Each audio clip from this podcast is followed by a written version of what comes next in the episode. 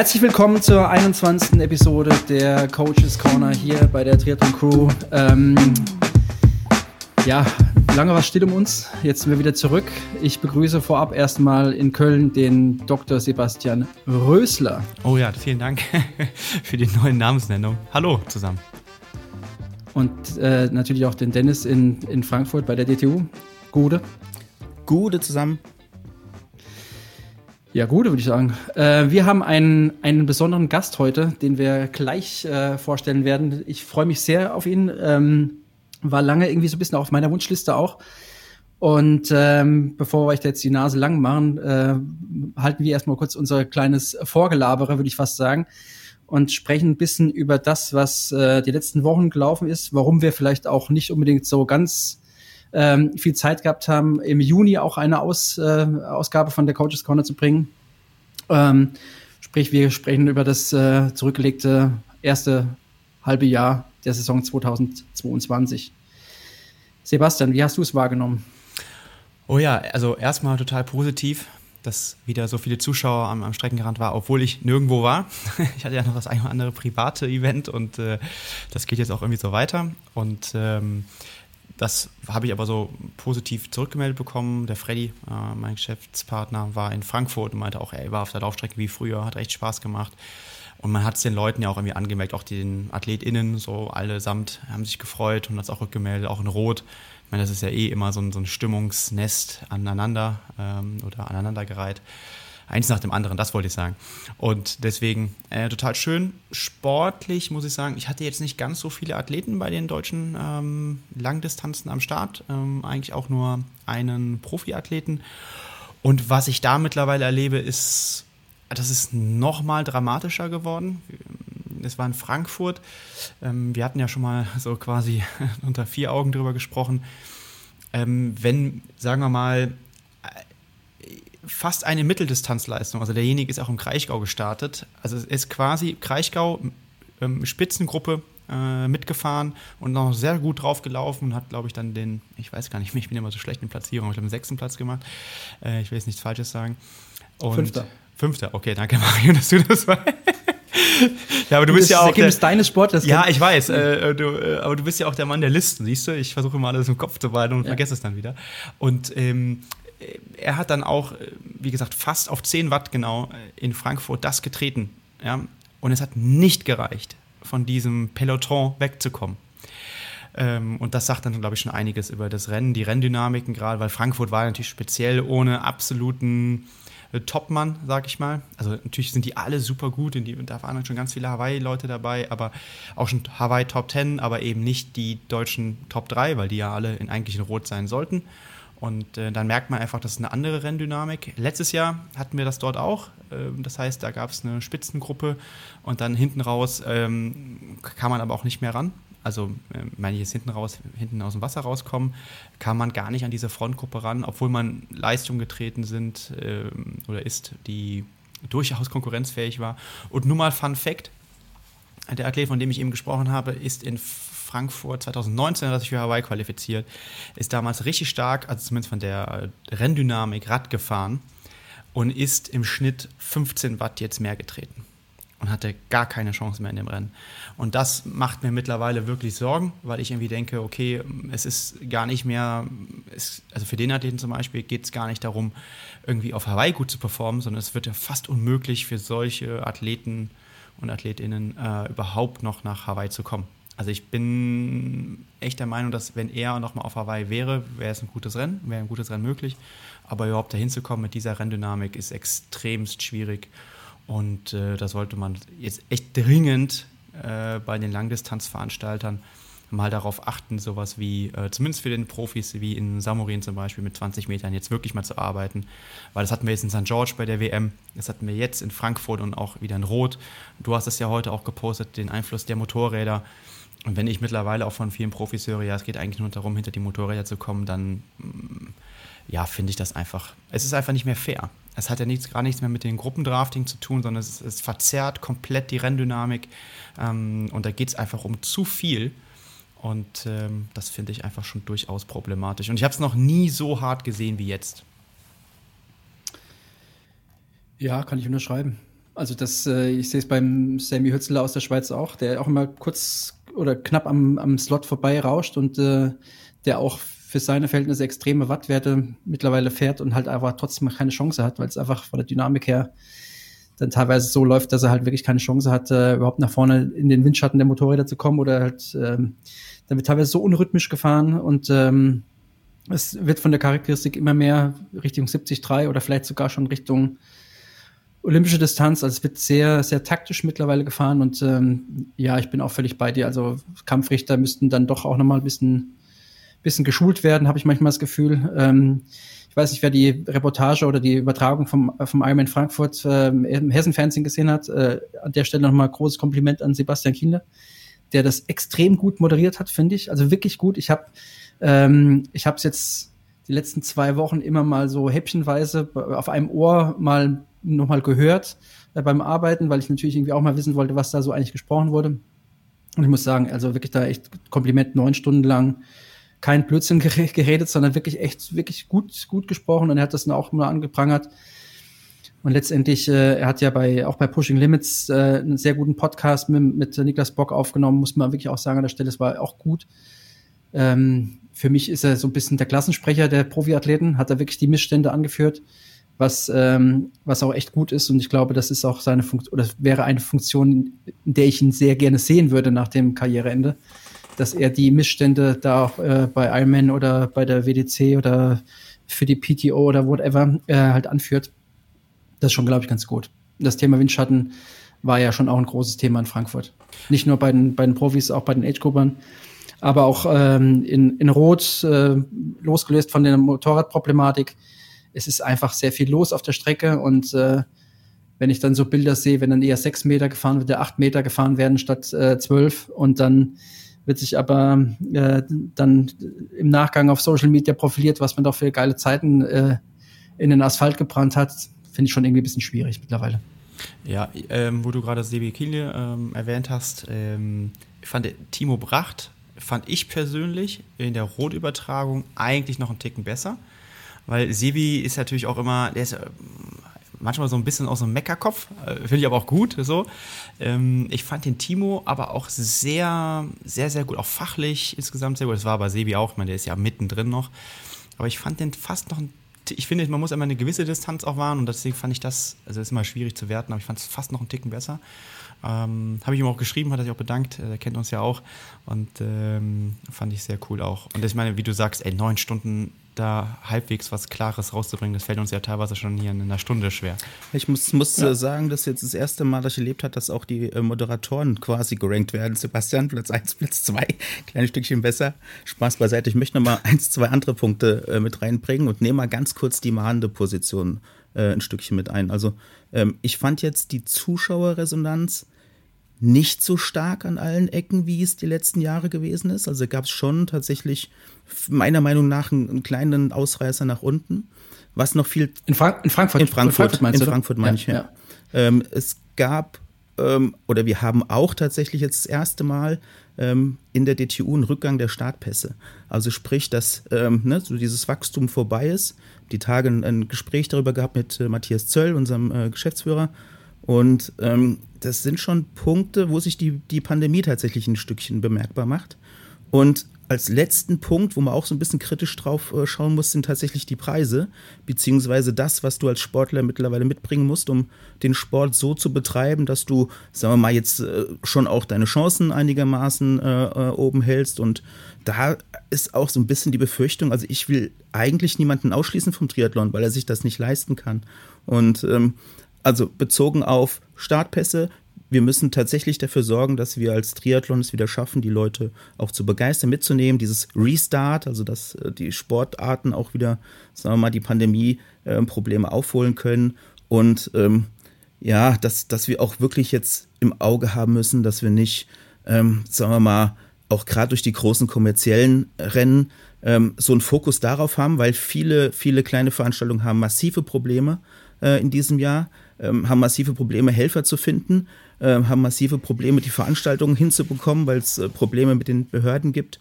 Und ja, also von daher, ähm, bei aller Euphorie müssen wir weiter, weiter auch am Triathlon insgesamt arbeiten. Ähm, bin ich ganz bei dir. Ich glaube, wir sind ähm, von Anfang an, habe ich das auch immer wieder gesagt, also Leute, beschwert euch doch gar nicht so sehr über die Preise äh, von den großen Veranstaltern wie Ironman und so weiter. Es gibt genug günstige kleine Wettkämpfe, die sind meistens auch cooler. Das ist der Ursprung unserer Sportart. Das hören wir ja auch immer wieder. Es gibt ja auch mittlerweile die sich ähm, Personen, die sich vom Triathlon auch abwenden, wie du gerade beschrieben hast, aus den Gründen, weil es halt viel Hype ist, viel groß Ironman, oder nicht, aber nicht nur Ironman. Es ist halt auch viel Hype drumherum. Und ich glaube, dass da müssen wir wieder ein bisschen back to basic, auch da, Mario, ähm, glaube ich, ist total wichtig. Aber das ist natürlich in jeder Sportart so, ne? Also wenn sie wächst, wird sie kommerzieller. Das ist ganz normal, weil immer viel mehr Player drauf äh, oder mehr Player draufspringen. Was ich aber auch aus der Branche höre, und ich glaube, ich bin ja auch mit ein, zwei, drei Leuten da irgendwie auch eng in Kontakt, die merken das auch also auch ähm, Sportartikelhersteller, sage ich jetzt mal, ähm, Apparel-Hersteller, die haben durchaus auch ähm, Umsatzeinbuße, auch auf Messen, auch im Internet, äh, was ja lange Zeit geboomt hat mit Corona. Mm, ich glaube, dass wir gerade so einen kleinen, und das bestätigst du ja mit den, mit den Startpässen, ähm, einen kleinen, so, so einen Deckelungseffekt haben. Ähm, definitiv. Also der, der, der Markt ist definitiv gesättigt. Ähm, es braucht jetzt nicht äh, in allen Ecken, in fast in allen Facetten, es braucht jetzt auch wie bei uns, es braucht jetzt nicht noch zehn Podcasts, es braucht nicht doch zehn Trikothersteller, es braucht nicht noch zehn große Rennen in Deutschland, ähm, sowas, sondern ich glaube, wir müssen da wieder ein bisschen zusammenrücken und gucken, dass es dem Sport wieder gut geht und vielleicht auch mal, und das würde ich mir allgemein, das ist ja wieder ein allgemein selbst, äh, gesellschaftliches Thema, wären wir wieder sehr kritisch hier, aber äh, vielleicht weniger fragen, ähm, was kann der Veranstalter denn noch für mich machen? Ich meine, Rot macht das natürlich fantastisch, sondern auch mal als Athlet fragen, was kann ich denn dem Sport geben? Ähm, und ich glaube, das ist irgendwie auch wichtig. Äh, mir ist manchmal, äh, jetzt wo du gerade rot sagst, mir ist manchmal zu sehr schwarz-weiß gemalt. Äh, von wegen rot gut, Ironman böse. Ähm, das ist mir manchmal ein bisschen zu sehr altruistischer Anstrich. Nee, sowas auch nicht und, gemeint. Ich meinte nur, also in Rot wird halt extrem okay. viel für die Athleten getan. Also kriegt man auch echt immer wieder von Athleten auch rückgemeldet. Das war jetzt ja, nicht äh, schwarz-weiß, sorry. Ja, ja, also ich muss auch sagen, es, ich, es gibt schon ein paar Dinge jetzt bei Ironman, die auch einfach echt äh, daneben sind. Also wirklich daneben muss man wirklich auch sagen. Also wenn, jetzt, wenn sich jetzt jemand einen Slot äh, erkämpft, es gibt, kein, es gibt keinen Coin mehr. Also du, bei der Siegerehrung, derjenige, der einen Slot hat, der kriegt keinen Coin mehr. Also der wird gespart am völlig falschen Ende, wie ich finde. Weil so ein Coin in der Hand zu haben, das ist ja dann das, was gibst, zeigst du deiner Oma oder dem Nachbarn, hey, ich habe die Quali jetzt für, für, für die Ironman WM. Das ist ja was, mit dem du vielleicht auch so ein bisschen hausieren gehst. Und es gibt halt, es gibt's nicht mehr. Und so ein Ding kostet ja in der Produktion, keine Ahnung, das sind ja wahrscheinlich Cent, Centbeträge. Das ist schon irgendwie fast ein bisschen respektlos dem, dem Sportler gegenüber, finde ich. Das, also das ist eine Sache, die ich irgendwie blöd finde, dass sie natürlich irgendwie Geld zurückholen müssen, weil sie jetzt zwei Jahre kein frisches Geld bekommen haben in den Pandem Pandemiejahren. Das verstehe ich auch, aber das ist definitiv das falsche Ende. Also da sollte man, glaube ich, nicht sparen. Da gibt es andere Dinge, wo man vielleicht ein bisschen sparen kann. Also was, was ich noch viel kritischer finde, ist der, also ähnlich wie ähm, Dennis das gerade mit den Startpässen beschrieben hat, ist es ja auch ein Rückgang fast der, der, äh, der Slots. Also der Annahme der Slots. Also ich habe einen Athleten, ich freue mich total für den, dass er sich einen Lebenstraum erfüllen konnte. Aber wenn man mit, ich, ich will jetzt gar nichts Falsches sagen, aber mit Platz 45 äh, in der AK sich für Hawaii qualifiziert, dann ist das, dann sieht man, das ist ja ein irrsinniger Trend. Das wäre früher niemals möglich gewesen. So ein Rolldown habe ich noch eigentlich nie gehört. Und ich habe es jetzt von ein paar Athleten gehört, das war ja auch noch mit äh, vom letzten Jahr. Die haben teilweise drei bis sechs Monate später eine E-Mail bekommen, ob sie nicht doch noch, sind, also das ging noch um St. George, ähm, kommen wollen. Und ich meine, wenn wir jetzt, das, muss ich auch sagen, macht der Lothar ja in seinem Samstagstalk immer super. Ähm, nach wie vor die Einladung steht, dass er hier mal hinkommt. Ähm, ich finde, der ist ja immer super kritisch und er sagt auch, ey Leute, wir müssen echt gucken, das kann ja nicht der Sport erreichen werden. Und äh, Grüße gehen raus auch an die Besenwagen-Jungs, die haben nämlich gestern noch gesagt, äh, äh Triathlon wird langsam zum Zahnärztesport. Ja. Ja, das, das, das mag sein, aber das ist jetzt kein Ironman-Problem, sondern das ist eher, das ist eher das Problem, dass es so unfassbar teuer ist dieses Jahr auf Hawaii. Ich äh, weiß es, weil ich jetzt dieses Jahr auch hinfliege. Ähm, es ist so unfassbar teuer, dass es eben nicht mehr jeder leisten kann. Das ist kein Ironman-Problem, sondern es ist eher ein Problem der, der mangelnden Bettenkapazitäten auf, auf, ähm, auf Big Island. Das Problem ist, das heißt Problem, aber es ist natürlich auch so ein bisschen befeuert worden durch den Podcast mit Frank Wechsler und Hannes Blaschke ähm, die halt einfach die Problematik aufgezeigt haben. Und ich weiß es auch. Drei Sportler haben den Slot angenommen in Frankfurt, sieben hätten es sein können, vier haben gesagt, nee, ich kann mir es einfach nicht leisten. Das ist halt, das ist doof, aber das ist jetzt kein Ironman gemachtes Problem, sondern das ist eher der Tatsache geschuldet, dass es halt einfach da wahrscheinlich die Locals auf, äh, auf Hawaii sich auch die, die verloren gegangene Kohle aus den letzten zwei Jahren ziemlich drastisch zurückholen wollen. Ähm, aber klar, also da so Entwicklungen muss man sich vielleicht irgendwie dann auch mal derer bewusst werden und äh, ist nicht alles Gold, was glänzt, heißt immer so schön. Ähm, ja, ist trotzdem noch ein geiler Sport. Ist ja, nicht so negativ. Ja, voll. Aber man muss ja auch mal die Finger, den Finger in die Wunde, die Wunde legen. Und ähm, ich kann schon sagen, eins verraten, wir werden versuchen, mit der Triathlon Crew der nächstes Jahr einen Gegenpol zu setzen. Oder mal wieder Back to Basics, kleine Rennen und so weiter. Ähm, ihr erfahrt es hier zuerst. Das äh, höre ich natürlich sehr gerne. Ja. Gut. Ja. Dann, Mario. Jo, ich, wie gesagt, ich habe es angekündigt, ich bin sehr froh, einen Sportler heute begrüßen zu dürfen ähm, oder ehemaligen Sportler begrüßen zu dürfen ich versuche mal den Spannungsbogen ein bisschen aufzubauen, indem ich mal chronologisch so ein paar Erfolge aufzähle. Der, vielleicht äh, schafft es der eine oder andere Zuhörer, Zuhörerin, da auch dann vielleicht schon mal rauszufinden, wer es denn sein könnte. Also sein Vater war 1974 Europameister über 1500 Meter im, im Laufen, nicht Schwimmen. Äh, dann war er 2000 Junioren-Europameister, äh, 2003 Dritter der U23 WM Korrigiere mich bitte, wenn ich, wenn ich falsch liege. Bis jetzt müsste eigentlich, glaube ich, alles richtig sein. Laut P Wikipedia, aber das ist ja auch keine, keine Quelle. Dann war er Deutscher Meister Olympische Distanz 2010, Deutscher Meister im Sprint 2011 und 2014. Dann wahrscheinlich mit der größte Erfolg, ja, 2010 Zweiter der WM hinter einem Javier Gomez. Äh, London, Olympische Spiele 2012, 16 und er hält, soweit es mein Kenntnisstand hergibt, immer noch die schnellste gelaufene Zeit im Marathon von einem Triathleten mit 2 Stunden 18 und 44 Sekunden. Ja, heute in einer anderen Funktion tätig für die DTU. Vielleicht hat es der eine oder andere schon rausgefunden. Äh, es ist der Steffen Justus. Herzlich willkommen. Ja, hallo, danke, dass ihr mich eingeladen habt. Ich freue mich natürlich sehr auf die Stunde und ja, bin gespannt. Ja, liege lieg ich mit dem, was ich hier aufgezählt habe, richtig? Habe ich das alles richtig erwähnt oder waren da jetzt grobe Schnitzer drin? Waren keine Schnitzer drin. Ähm, ja, bevor das falsch aufgenommen wird, also ich bin keine 2,18 in einem, Marathon, in einem Ironman-Marathon gerannt, nur halt als Außentriathlon-Training, mal in Anführungsstrichen ein Marathon in Frankfurt, eine 2,18 damals 2009, kurz nach dem WM-Finale und können auch falsch liegen, aber bis dato wüsste ich keinen aktiven Triathleten, der flachen Marathon schneller gerannt ist. Was, was bist du angelaufen, die erste Hälfte? Weißt du das noch?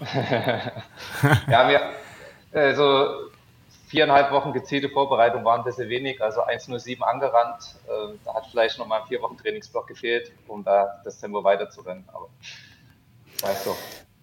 An der Stelle würde Dr. Thomas Müller ähm, sagen, ähm, eine sogenannte Schnellbesolung war das. Mit viereinhalb, viereinhalb Wochen würde er wahrscheinlich sagen, viereinhalb Wochen Marathontraining ist eine Schnellbesolung. Ähm, nee, ich meine, brauchen wir gar nicht drüber, drüber reden. Als Sportler bist du über allen Dingen erhaben, ganz klar. Ähm, hast auch zwei 73 Erfahrungen gemacht. Ähm, Langdistanz, wir haben uns neulich bei einem Workshop ähm, in Leipzig äh, nochmal näher kennengelernt habe ich dich auch darauf angesprochen, wieso du keinen Ironman gemacht hast. Wird vielleicht den einen oder anderen Hörer oder Hörerin natürlich auch nochmal interessieren. Vielleicht kannst du da auch nochmal drauf eingehen. Ähm, ja. Ja, gerne. Da kann ich auch gerade gleich zukommen. Ist auch gleich ein guter Übergang dann zu meinem neuen Arbeitsbereich.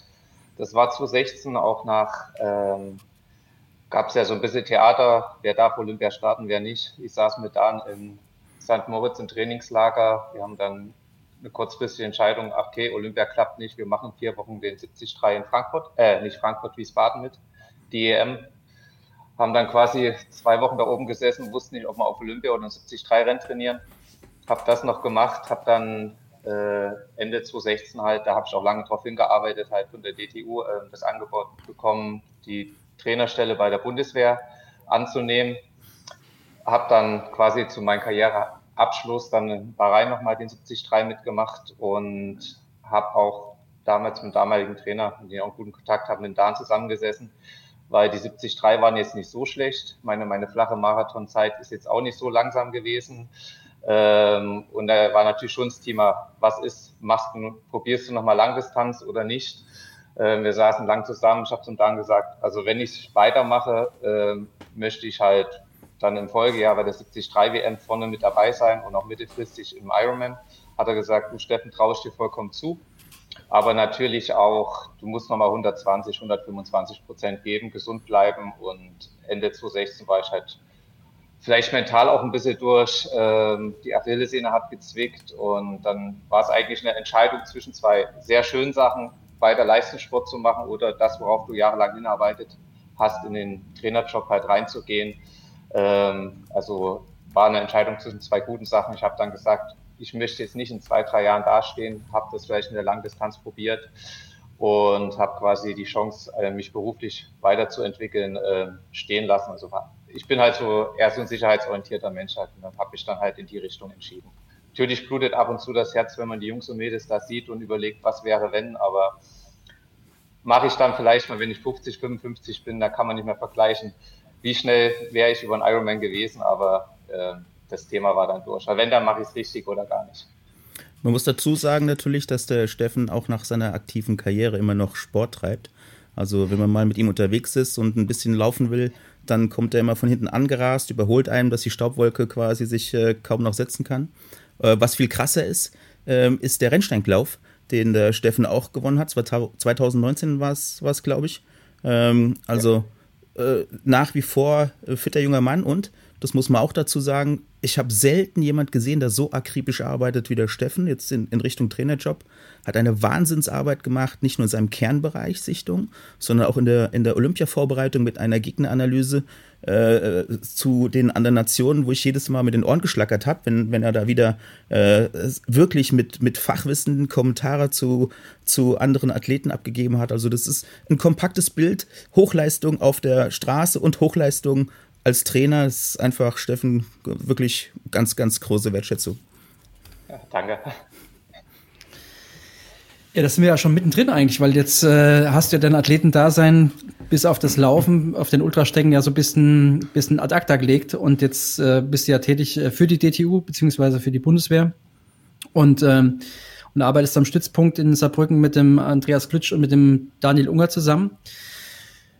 Ja, und ich glaube, da können wir jetzt irgendwie mal als äh, Coaches Corner sozusagen reingrätschen, weil das ist ja ein Podcast nicht nur für Athleten, sondern auch für andere Trainer. Und äh, da können wir vielleicht mit den Fragen einsteigen. Wer möchte, wer möchte anfangen? Soll ich? Da würde ich fast mal sagen, äh, wir bleiben mal ganz kurz DTU intern äh, und äh, ich würde einfach mal einsteigen. Ähm, Steffen, du warst als Bundestrainer Sichtung ja auch dafür verantwortlich, ähm, sagen wir mal wieder junge Sportler für den Triathlon zu begeistern, so Talenttransfer ähm, aus anderen Sportarten. Talente gewinnen ist dann aller äh, äh, Munde. Wie muss man sich das vorstellen? Du sitzt dann bei den deutschen Schwimmmeisterschaften auf der Tribüne, guckst, wer äh, einigermaßen laufen kann und äh, angelst die dir dann für deine Trainerarbeit? Äh, jein, also meine, das Thema ist natürlich schon auch in anderen Sportarten zu schauen. Ähm, wer kommt vielleicht in seiner Sportart nicht mehr so weit, wie er es vorgestellt hat. Was kann man den Sportlern auch für eine Alternative bieten? Wir haben auch damals lange zusammengesessen, gesagt, gerade wir gucken in die, in die Schwimmer rein, haben uns ein bisschen dagegen entschieden, aggressiv auf die Schwimmer zuzugehen, weil da verbrennt man, ist ganz schnell verbrannte Erde da. Haben dann halt mehr, haben das Projekt gestartet, äh, 2019 war das, glaube ich, oder 18, 19, halt ein Talenttransferprojekt, wo wir versucht haben, als Verband einfach nach, in der Außendarstellung zu zeigen, okay, bei uns gibt es eine Möglichkeit, über einen Talenttransfer für Sportler aus anderen Sportarten ähm, in den Triathlon zu kommen. Haben da so ein paar Leistungsvoraussetzungen ähm, für uns halt gesagt, was muss der zumindest schon mal können, wenn er jetzt in der Sportart noch nicht so ähm, drinne ist und haben dann eine schöne Ausschreibung gemacht, hatten im ersten Jahr auch oh, bis 40 Bewerbungen von verschiedenen Sportlern, auch aus verschiedenen Leistungsklassen. Klar, man guckt dann schon mehr auf die Schwimmer und Läufer, weil ich denke mal, wenn man einer der Disziplin schon mal ähm, richtig gut ist und die Leistungsvoraussetzungen hat, wo man sagt, okay, in der Disziplin, wo sie herkommen, sind sie schon in der Spitze im Triathlon.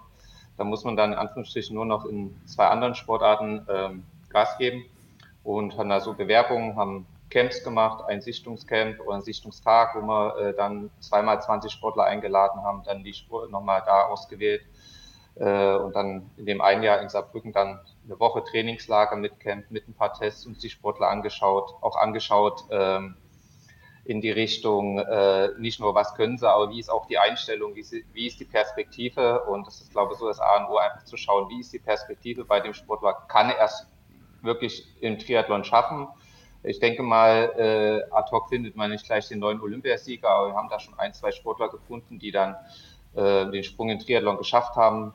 Wir haben jetzt einen Schwimmer bei unserem Stützpunkt, der jetzt äh, sich so sukzessive weiterentwickelt. Der ist zumindest jetzt in Berlin als Zweiter oder Dritter aus dem Wasser gestiegen. Das Radfahren war noch hart, Laufen war richtig hart, aber hat auch ein bisschen Verletzungsprobleme gehabt.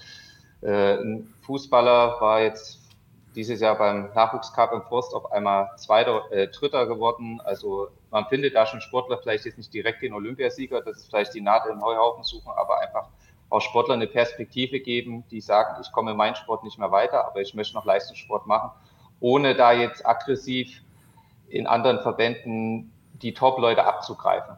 Also wir bieten das an. Die Sportler müssen oder die äh, jungen Sportler und Sportlerinnen müssen wissen, dass das möglich, die Möglichkeit gibt und äh, können sich dann bei uns melden.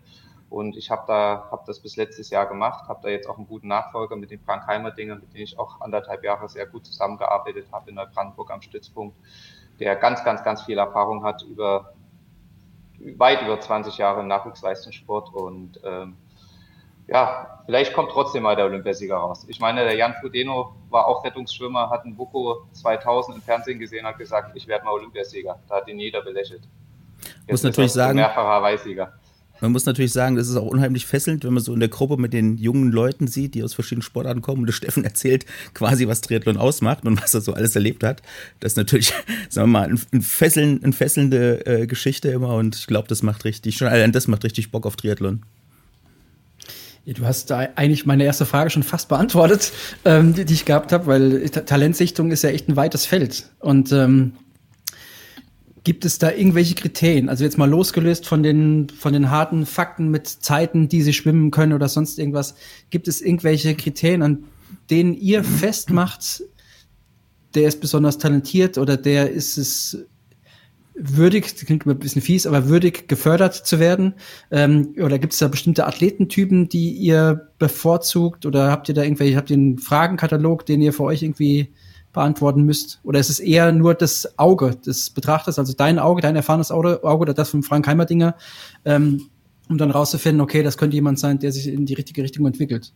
Ja, also ich denke mal, so Kriterien, mal klar haben wir immer ein paar Zeiten auch im Hintergrund, ne, wo man guckt, das kann der, wo kann der noch hin? Also ich denke mal, das A und O ist einfach die Perspektive, Entwicklungsperspektive, wo man auch zurückschaut natürlich, was hat er schon gemacht? Also man kann ja auch jemand haben, der kommt vom Schwimmen, ist aber gar nicht noch viel geschwommen und war schon richtig gut, den kann man sogar im Schwimmen noch weiterentwickeln. Und ich denke, das Wichtigste, deswegen war es auch wichtig, dass man die Sportler mal auch eine längere Zeit ähm, in der Woche so ein Trainingslager, so ein Sichtungscamp dabei hatte, einfach ähm, die Einstellung, wie, wie sehr wollen sie es, wie sehr wollen sie Leistungssport wie bereit sind, also wie, wie bereit sind Sie natürlich auch ähm, Kompromisse einzugehen, zu sagen, okay, ich werde jetzt gefördert und ich komme jetzt einfach nach dem Abi am Stützpunkt und versuche da den Triathlon auch zu machen. Also ja, wir hatten auch ein, zwei Kandidaten gesehen, die machen das nur, weil sie auch was abschöpfen wollen. Die waren vielleicht auch gewissermaßen talentiert, aber man gesehen hat, okay, der macht das halt, weil er es halt mal machen will, aber nicht so richtig. Und wir haben immer wieder welche dabei gehabt, gesagt haben, wir haben auch immer schön den Einspieler vom Jan Frodeno drinne gehabt, also als Motivation und gesagt, ich will mal zu Olympia, ich will Olympiasieger werden und ich will da alles geben. Und der andere Faktor ist natürlich auch, unabhängig natürlich von der Einstellung, was unser Sport auch mitgibt, was man auch gerade bei Sportlern aus anderen Sportarten haben. Wir sind ein sehr, sehr äh, trainingsintensiver Sport, sehr belast belastungsintensiv und natürlich, wie belastbar sind die auch also körperlich, orthopädisch und so weiter. Das kriegt man natürlich nicht in der Woche raus, aber da kann man schon mal gucken, was habt ihr schon gemacht, wie viel habt ihr gemacht, wie habt ihr das vertragen. Also das sind so das Gesamtpaket, einfach Einstellung, auch Umfeld, wie sind denen ihre Umfeldbedingungen, wo kommen sie her, was kann man denen vielleicht vor Ort an Möglichkeiten äh, bieten, dass sie in den Sport halt reinkommen. Das ist halt ein weites Feld und das meiste kriegt man einfach mit, wenn man die Sportler sieht, Statur, äh, wie ist eure Einstellung, wie sind eure Bedingungen, einfach mit den äh, im, auch gerade das meiste haben wir eigentlich über einen Smalltalk rausgekriegt. Klar haben wir Fragen vorher gestellt, die auch beantworten sollten, aber einfach so über einen Smalltalk mal das fragen, mal das fragen und dann hat man schon einen ganz guten Einblick. Ich fand es ich fand's, äh, sehr spannend, äh, als wir uns da in Leipzig gesehen haben bei einem, bei einem Workshop. Und äh, aus der Schwimmhalle ist ein Nachwuchssportler vor uns hergegangen. Und es war, es war ersichtlich, dass er nicht unbedingt, war, war er oder war er nicht mehr, ich weiß nicht mehr, Läufertyp ist, also wir haben, wir haben beide der Meinung, dass, äh, ich weiß nicht mehr, war er Läufer oder nicht mehr Läufer? Ich glaube, ich glaub, wir haben gesagt, er ist nicht Nichtläufer gewesen. Nee, es, es war ein Schwimmer, der auch ein äh, ehemaliger Schwimmer, der auch Triathlon in Leipzig macht und Laufen so seine Achillesferse war, aber das hat man halt schon beim Gang gesehen, genau. vom Beckenrand äh, in die Umkleide gesehen. Also da sieht man auch schon viel, gerade was das Laufen betrifft. Also figurlich, ja. wie gehen sie. Man kann natürlich auch mal falsch liegen, aber äh, da sieht man schon viel. Also auch ein schönes Beispiel, Sportler bei uns ist, der ist nicht doll gelaufen am Anfang, aber ich habe den laufen sehen, der war koordinativ. Wir haben Lauf-ABC gemacht, habe mir den mal angeschaut in Berlin. Ähm, da hat mich damals der ähm, Stützpunkt Trainer von den Schwimmern oder irgendeiner von Berlin direkt angeschrieben. Wir haben hier einen, der hat Bock Triathlon zu machen, den habe ich mir angeschaut. Der war koordinativ, wenn man Lauf-ABC, das war eine absolute Katastrophe. Ich habe den laufen lassen, der war jetzt mega schnell, aber man hat einfach beim Laufen gesehen, dynamischer Fußaufsatz und so weiter. Okay, aus denen kann man was im Laufen machen. Und okay, Radfahren hat man dann halt im Nachgang getestet, das wird jetzt auch so sukzessiv und der, der hat halt Spaß. Also man sieht da auch schon viel, gerade wenn bei den Schwimmern, wenn die aus dem Beckenrand kommen. Die können laufen, äh, die können, also man sieht eher, dass sie nicht laufen können. Ob sie laufen können, das ist dann nochmal, steht nochmal auf einem anderen Blatt. Das stelle ich mir gerade bei Schwimmern schwierig vor, weil die ja gar keine Stoßbelastung äh, gewohnt sind. Ja, was die Belastungsverträglichkeit Genau, das ist das Thema Belastungsverträglichkeit. Belastungsverträglichkeit ja. Genau. Ja. Ja. ja, ihr habt jetzt. Ja, spannend, super spannend. Jetzt habt ihr mir wirklich alle Fragen, meine Frage weg vorweggenommen.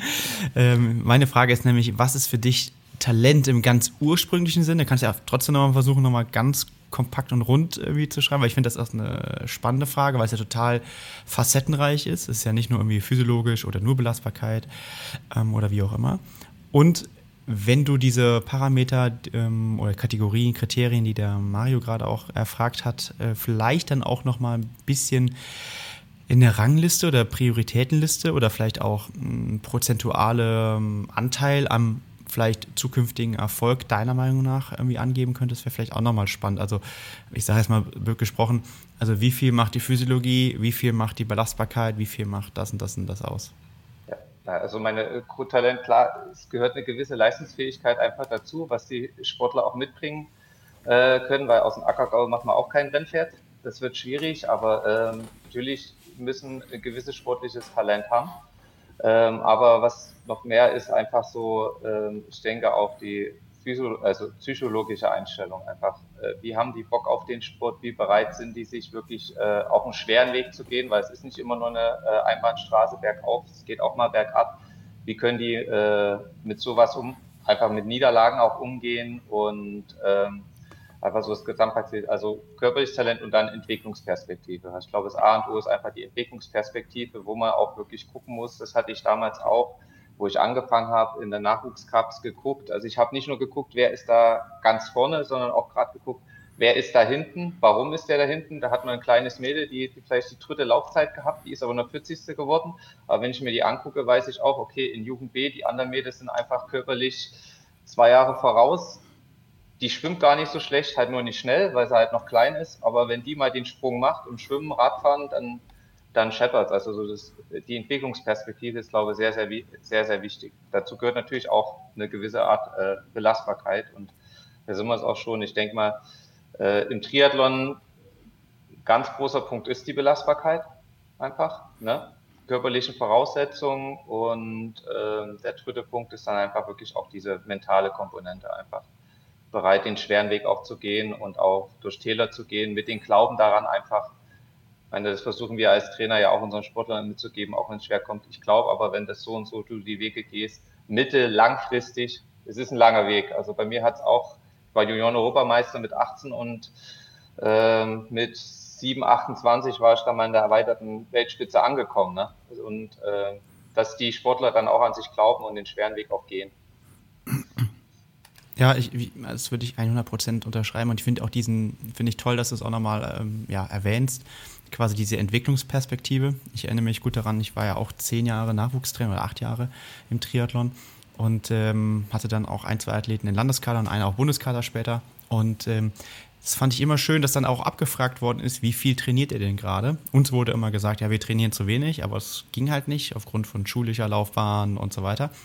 Aber ähm, bei dem damaligen ähm, Athleten, hätte man sicherlich sagen können, okay, der hat eine Riesenentwicklungsperspektive, weil der hat teilweise ein Drittel oder die Hälfte von den anderen trainiert und war dann auch im Deutschland Cup äh, Top 3, Top 5 und ähm, da hat auch die Kadertrainerin, die damalige aus NRW, immer gesagt, okay, wenn der mal richtig trainiert, ja, was dann auch mal wieder die Frage ist, was ist dann richtig? Weil die Frage wäre, wie reagiert er nämlich darauf? Weil wir die Belastungsfähigkeit haben wir ja eigentlich noch nie getestet in dem Sinne. Äh, deswegen ähm, ja, finde ich das immer gut, wenn man das auch nochmal so in den Kontext setzt. Und ähm, also wie viel macht gerade schon jemand? Ähm, wie ist er entwickelt? Ne? Ist er retardiert? Hast du ja auch gerade akzeleriert. Ne? Jugend B, kleines Mädel hast du gerade das Beispiel genannt, kennen wir ja alle. Ähm, hatte ich auch mal mit zu kämpfen in der Schule. Und ähm, ja, ich glaube, das ist auch total wichtig, ne? weil man in diesem System gehen ja schon auch ein paar verloren. Und deswegen finde ich gut, dass du es auch nochmal erwähnst. Ja, das stimmt. Also da bin ich ganz bei dir. Da kann ich auch wieder aus eigener Erfahrung sprechen. Ich habe es vorhin auch angesprochen. Wo ich jung war, ich war auch sehr retardiert äh, wollte auch immer viel. Äh, mein Vater war damals mein Trainer und er dann auch zu mir gesagt, du Steffen, äh, was willst du jetzt? Willst du jetzt in der Nachwuchs ganz weit vorne sein oder willst du mal bei Olympia dabei sein? Ne? Also einfach, da muss man einfach ja, die Arschbacken zusammenkneifen, die Ruhe bewahren. Mal klar, im Endeffekt, die Top-Leute sind die, die im Nachwuchscup vielleicht nicht ganz vorne in den Top 5 sind, aber einfach noch gar nicht so viel gemacht haben. Ne? Du wirst mal, wenn die groß sind, sind die mal ganz, ganz, ganz, ganz weit vorne. Also in der Jugend B ist das immer ganz gefährlich, da immer die Top-Leute dann auch gleich zu hoch zu jubeln. Und natürlich ist da die Gefahr, aber das ist, glaube ich, auch ein Problem vom ganzen System, dass natürlich nur die Besten gefördert werden. Und da haben, verstehe ich auch voll und ganz an den Stützpunkten in den Landesverbänden.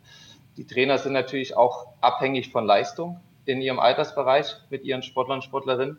Aber, äh, und da wird dann halt auch mal übers Ziel hinausgeschossen, aber wir brauchen halt viel, viel mehr äh, ja auch eine gewisse Anerkennung rückwirkend. Also mein super Beispiel ja, ist ja auch. Super, ist toll. Äh, den Punkt wollte ich, ja, den genau. Punkt wollte ich ansprechen. Äh, genau. Rückwirkende Belohnung, mega. Genau. Und das, das ist, halt Vorschlag. wichtig. Aber das dauert halt. Ich meine, das dauert halt auch teilweise über die U23 hinaus. Und dann ist es halt leider vergessen, wo kommen die eigentlich her? Und mit dem Sportler, der Sportlerin haben sie früher alles richtig gemacht und die noch nicht über den Jordan geschossen. Auch wenn sie da nicht ganz vorne war. Jetzt ist sie dabei. Und das ist halt, äh, wird im deutschen Sportsystem wahrscheinlich nie möglich sein, aber da müssen Ansätze gefunden werden. Ja, sehr cool. Ja, Vielen muss Dank man dafür. sagen, es wird ja auch übergeordnet in diese Richtung ähm, diskutiert, ne? Also so Nachwuchsentwicklung, ähm, breite Ausbildung beispielsweise ähm, und so ein bisschen den Athleten auch ne, als Menschen sehen und als Menschen entwickeln. Gab es vom IOC gerade so ein äh, Konsensuspapier, wo das so ein bisschen ähm, auch mit, mit aufgeführt wurde. Also von daher ich glaube, da entwickelt sich noch ein bisschen was, ist allerdings auch noch viel, viel zu tun. Ich glaube, wir sind dann in der zweiten Fragerunde angekommen. Sebastian war jetzt gerade dran. Dann ähm, würde ich jetzt mal ganz kleines bisschen weggehen von Nachwuchs und Sichtung. Ähm, du, Steffen, bist ja am Bundesstützpunkt in Saarbrücken zusammen mit Daniel Unger, auch ein ehemaliger Topathlet, wissen wahrscheinlich die meisten, und äh, Trainerkollege von dir. Jetzt habt ihr ja aber auch Sportler, die Input von außen kriegen. Also Dan Lorang ist ja auch ein super Trainer, ähm, der trainiert äh, den, äh, den Justus Nieschlag, Entschuldigung. Ähm, und wie macht ihr das? Wie gestaltet ihr das von der Zusammenarbeit? Ist das, äh, sagen wir mal, auch schwierig? Welche Einheiten äh, macht der Justus dann beispielsweise mit euch gemeinsam? Oder ist es dann äh, über die Steuerung vom Dan, äh, sagen wir mal, eher ein, ein Training, was mit euch nicht so viel zu tun hat? Ähm, es ist nicht leicht. Also ich habe es mir auch, es war im Winter ein bisschen einfach, ein bisschen einfacher vorgestellt. Auch meine gerade beim Justus redet, der hatte natürlich auch mit Verletzung diesen Winter äh, einen ganz anderen Trainingsaufbau. Ähm, Im Schwimmen funktioniert super. Der Justus ist immer dabei. Der macht eigentlich alles mit. Wenn er einen gewissen anderen Inhalt hat, äh, sprechen wir das ab. Ähm, bei den anderen Sachen ähm, versucht man Justus und den Dan halt ähm, so viel Input zu geben, was machen wir wann wie. Äh, und äh, passt das für ihn, aber äh, man muss natürlich schon aufpassen. Meine, äh, Justus ist ein äh, spezieller Typ Athlet, also meine ist, da sind wir wieder bei der Belastbarkeit halt, äh, muss da ein bisschen vorsichtiger sein. Er kann halt nicht das machen, was vielleicht ein Valentin Werns macht oder ähm, wer auch immer. Und ähm, er und Dan wissen, dass wir, also ist ja nicht nur Daniel, ist ja auch, habt ihr vorhin gesagt, Andreas Klütsch ist jetzt auch da, ein sehr geschätzter Kollege, den ich auch jetzt schon jahrelang kenne. Und die Manpower ist da, äh, um ihn da einfach auch, oder auch also alle, alle Sportler, die jetzt bei uns sind, ähm, ähm, die jetzt nicht direkt von uns trainiert werden, äh, mit ins Boot zu holen und einfach die Möglichkeit zu geben, äh, da wo es passt, mitzutrainieren und wenn sie Unterstützung brauchen, äh, einfach da auch tatkräftig an der Seite zu stehen. Aber natürlich, ähm, da bin ich vielleicht noch ein bisschen extremer als Daniel, äh, habe ich jetzt auch nicht die Philosophie, ich kann ihnen jetzt irgendwas aufzwängen, weil ähm, die sollen schon auch das machen, wovon sie überzeugt sind, wo sie wissen, was ihnen taugt, weil ähm, da kommt am Endeffekt mehr bei raus, als wenn irgendwas aufgezogen wird. Also die Sportler müssen einfach auch von dem, was sie machen, halt mitgehen und überzeugt sein und nicht machen, weil es der Trainer oder weil es die Stützpunkttrainer sagen, auch wenn es vielleicht inhaltlich sogar richtig ist, aber wenn man da nicht selber mitgeht, kommt hinten bei auch nichts äh, rum. Wenn ja. du von SportlerInnen äh, sprichst, wie viele betreut ihr gerade in den Dreiergespann? Ähm, also mit, jo, äh, mit Justus zusammen äh, müssen es knapp 17 sein. Also nicht alles Bundeskaderathleten, also die eigentlich fast alle Sportler, die bei uns sind, äh, waren mal im Bundeskader, Nachwuchsbundeskader oder haben unserer Meinung auch eine Perspektive, wieder im Bundeskader zu kommen, also starten Europacups und so weiter. Ähm, großer Anteil U23-Athleten, die Älteren hat der Daniel ein bisschen mehr den Hut auf, die jetzt in, auch jetzt am Wochenende in Hamburg äh, unterwegs sind. Und äh, ja, so eine Anna Haug ist auch immer mal bei uns dabei, also gerade beim Schwimmtraining. Also das ist auch für die Sportler ganz gut motivational. Ähm, haben noch zwei internationale Athleten dabei, wo wir angefragt wurden von der ITU bei der einen, ob sie mittrainieren kann über das Development-Programm. Aber die hat sich da vollkommen integriert und einen ehemaligen deutschen Athleten, der tut einfach der Gruppe richtig gut, wie den Stefan Zacheus. Also das ist einfach ein Mehrwert, einfach vom Typ her und das ist so einfach zu handeln und da sind wir natürlich auch bereit, weil es bringt der ganzen Gruppe, also bringt halt alle, alle auch voran. Das ist dann auch ein Geben und Nehmen von denen, die jetzt in Anführungsstrichen von außerhalb dabei sind. Ich möchte noch ganz kurz aufs Inhaltliche äh, gehen, Steffen, weil ähm, wir haben vor kurzem einen gemeinsamen Schwimmworkshop gemacht. Petra Wolfram war mit dabei. Es ging so ein bisschen um die Technik. Ich weiß, dass der, der Dan richtig gut ist äh, als Trainer, aber es gibt natürlich Punkte, die kannst du nur am Mann verbessern. Ne? Also jetzt aus der Ferne quasi äh, an der Technik individuell zu arbeiten, ist nur schwer möglich.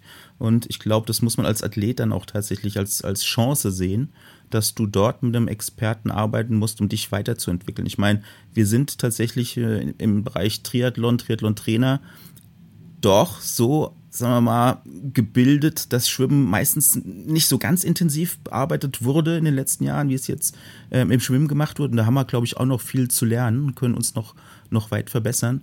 Und deswegen so das Training am Mann ist, glaube ich, gerade im, im Schwimmen unheimlich, unheimlich wichtig und, ähm, sagen wir mal, auch Voraussetzung für eine Topleistung.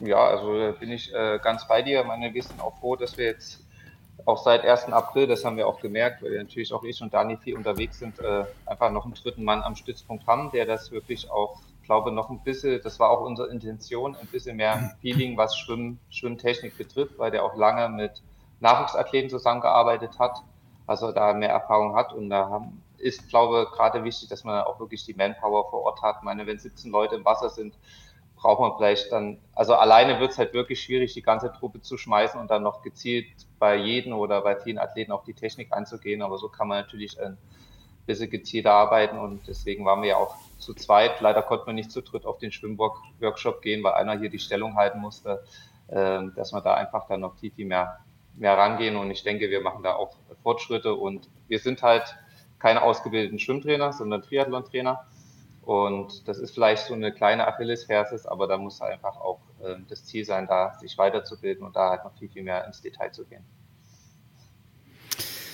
Steffen, was denkst du, was denkst du, wie viel Prozent des Trainings am Stützpunkt äh, abläuft mit dem, mit der Supervision durch den Trainer? Und wie viel Prozent äh, machen die Athleten in Eigenregie?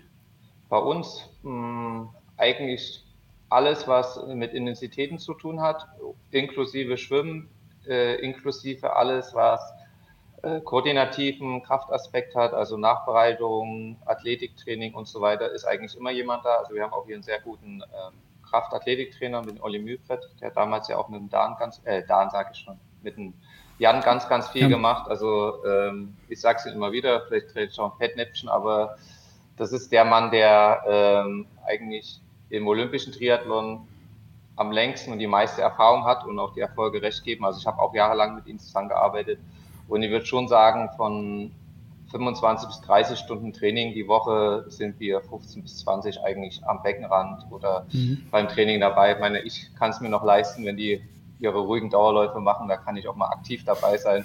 Kann man jetzt als Arbeitszeit zählen oder nicht, aber äh, da kann man auch trotzdem bei den Dauerläufen ein bisschen kontrollieren, wie ist die Intensität und so weiter. Äh, wir sind schon viel dabei und ich denke, das ist auch äh, unser Anspruch. Aber die Sportler haben auch, also wir zwingen sie jetzt nicht, wenn wir einen lockeren Dauerlauf und lockere Radausfahrt zu machen, äh, jetzt alle zusammen mit uns zu machen. Also da kann der eine oder andere auch mal, wenn er einfach seine Ruhe haben will, halt ausscheren und mal für sich gerade die ruhigen Einheiten machen. Das ist natürlich ein sehr, sehr geiles Setting, sag ich mal. Das ist natürlich ein bisschen was anderes, wenn du jetzt primär remote arbeitest, äh, sprich Online-Coaching machst, ist natürlich mal eine andere Liga. Ähm, ich stelle mir schon vor, dass, ähm, dass ihr natürlich auch einen sehr engen Kontakt zu den Athleten natürlich habt, wenn ihr sie tagtäglich seht. Das ist natürlich ein, ein Vorteil und man kann dann vielleicht auch das eine oder andere wirklich mal mit dem eigenen Auge vielleicht dann mal rauslesen und nicht nur einfach einen Powermeter-File sich angucken und darauf äh, sich irgendwas äh, zurechtreimen das ist mit Sicherheit nochmal ein ganz großer Vorteil im High-Performance-Bereich. Wahrscheinlich dann am Ende das alles Entscheidende. Ja, auf jeden Fall. Also gutes Beispiel gestern. Wir waren gestern halt, wir haben so ein paar Bergintervalle auf dem Rad gemacht. Ich war halt nicht mit dem Fahrrad dabei, dafür reicht es leider nicht mehr bei mir.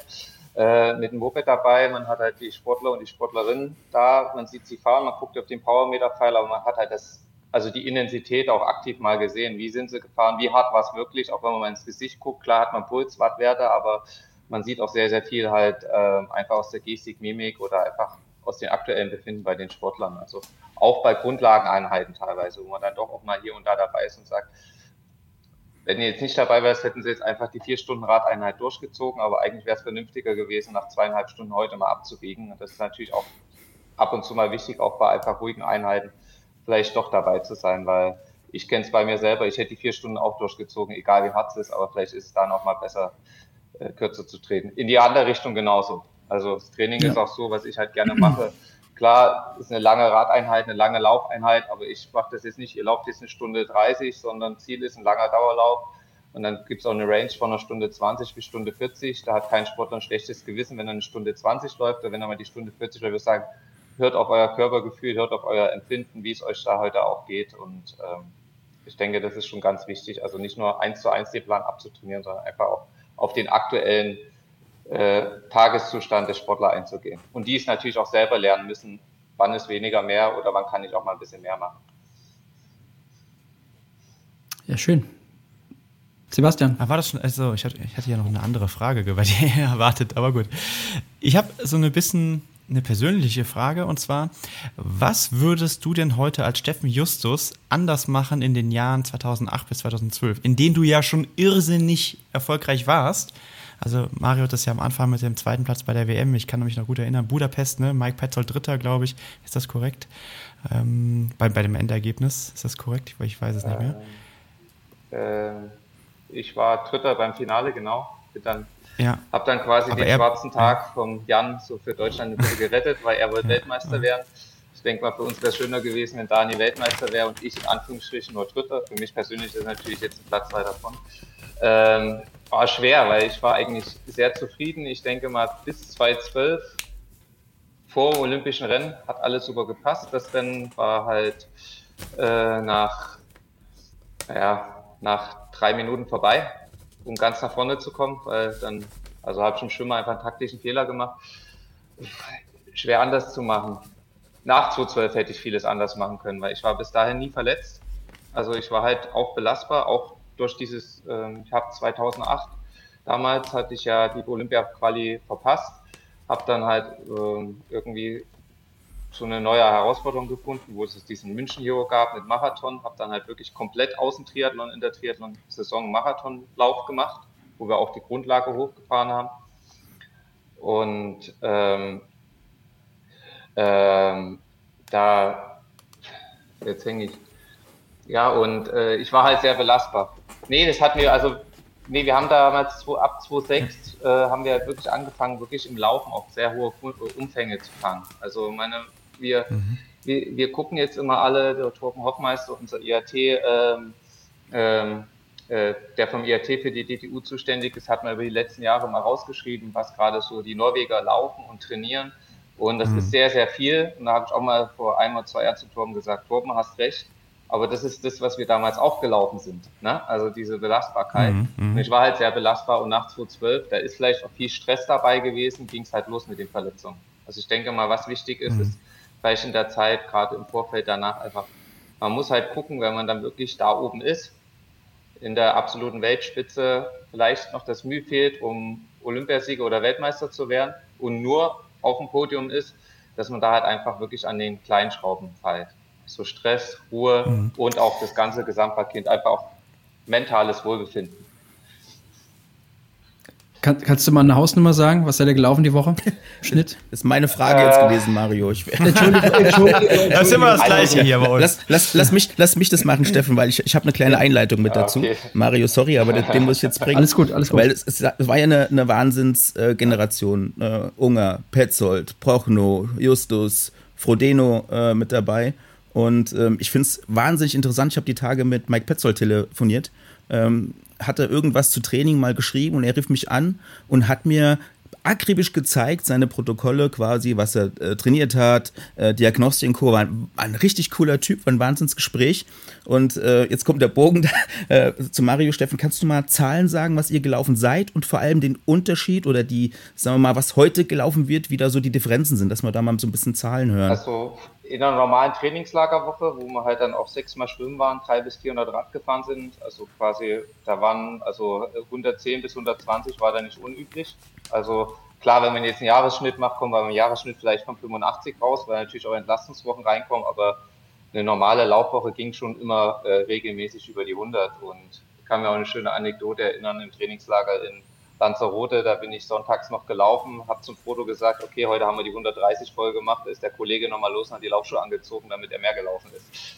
Muss jetzt nicht immer sein, aber wir haben da schon viel gemacht und das ging also dann halt Richtung 4.500 Kilometer auf 48 Wochen hochgerechnet. Aber was ich auch dazu sagen muss, kann ich nur für mich äh, sprechen.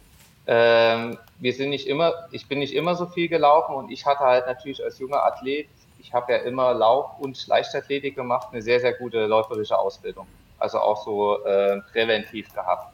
Und ich bin, das war das krasse Gegenteil, ich bin halt Junioren-Obermeister mit 30 Kilometer in der Schnitt äh, geworden. Ne? Aber die Ausbildung war da gut, dass ich dann halt Mitte 25, also Mitte 20 bis 30 dann auch wirklich die Belastbarkeit hatte, diese Umfänge zu fahren. Und ich natürlich auch ein Typ war, der über viele lange Grundlagenkilometer kam. Muss muss nicht jeder und kann auch nicht jeder. Es gibt natürlich auch Sportler, die halt einfach mit teilweise 40 bis 50 Wochenkilometer äh, sehr, sehr gut performen.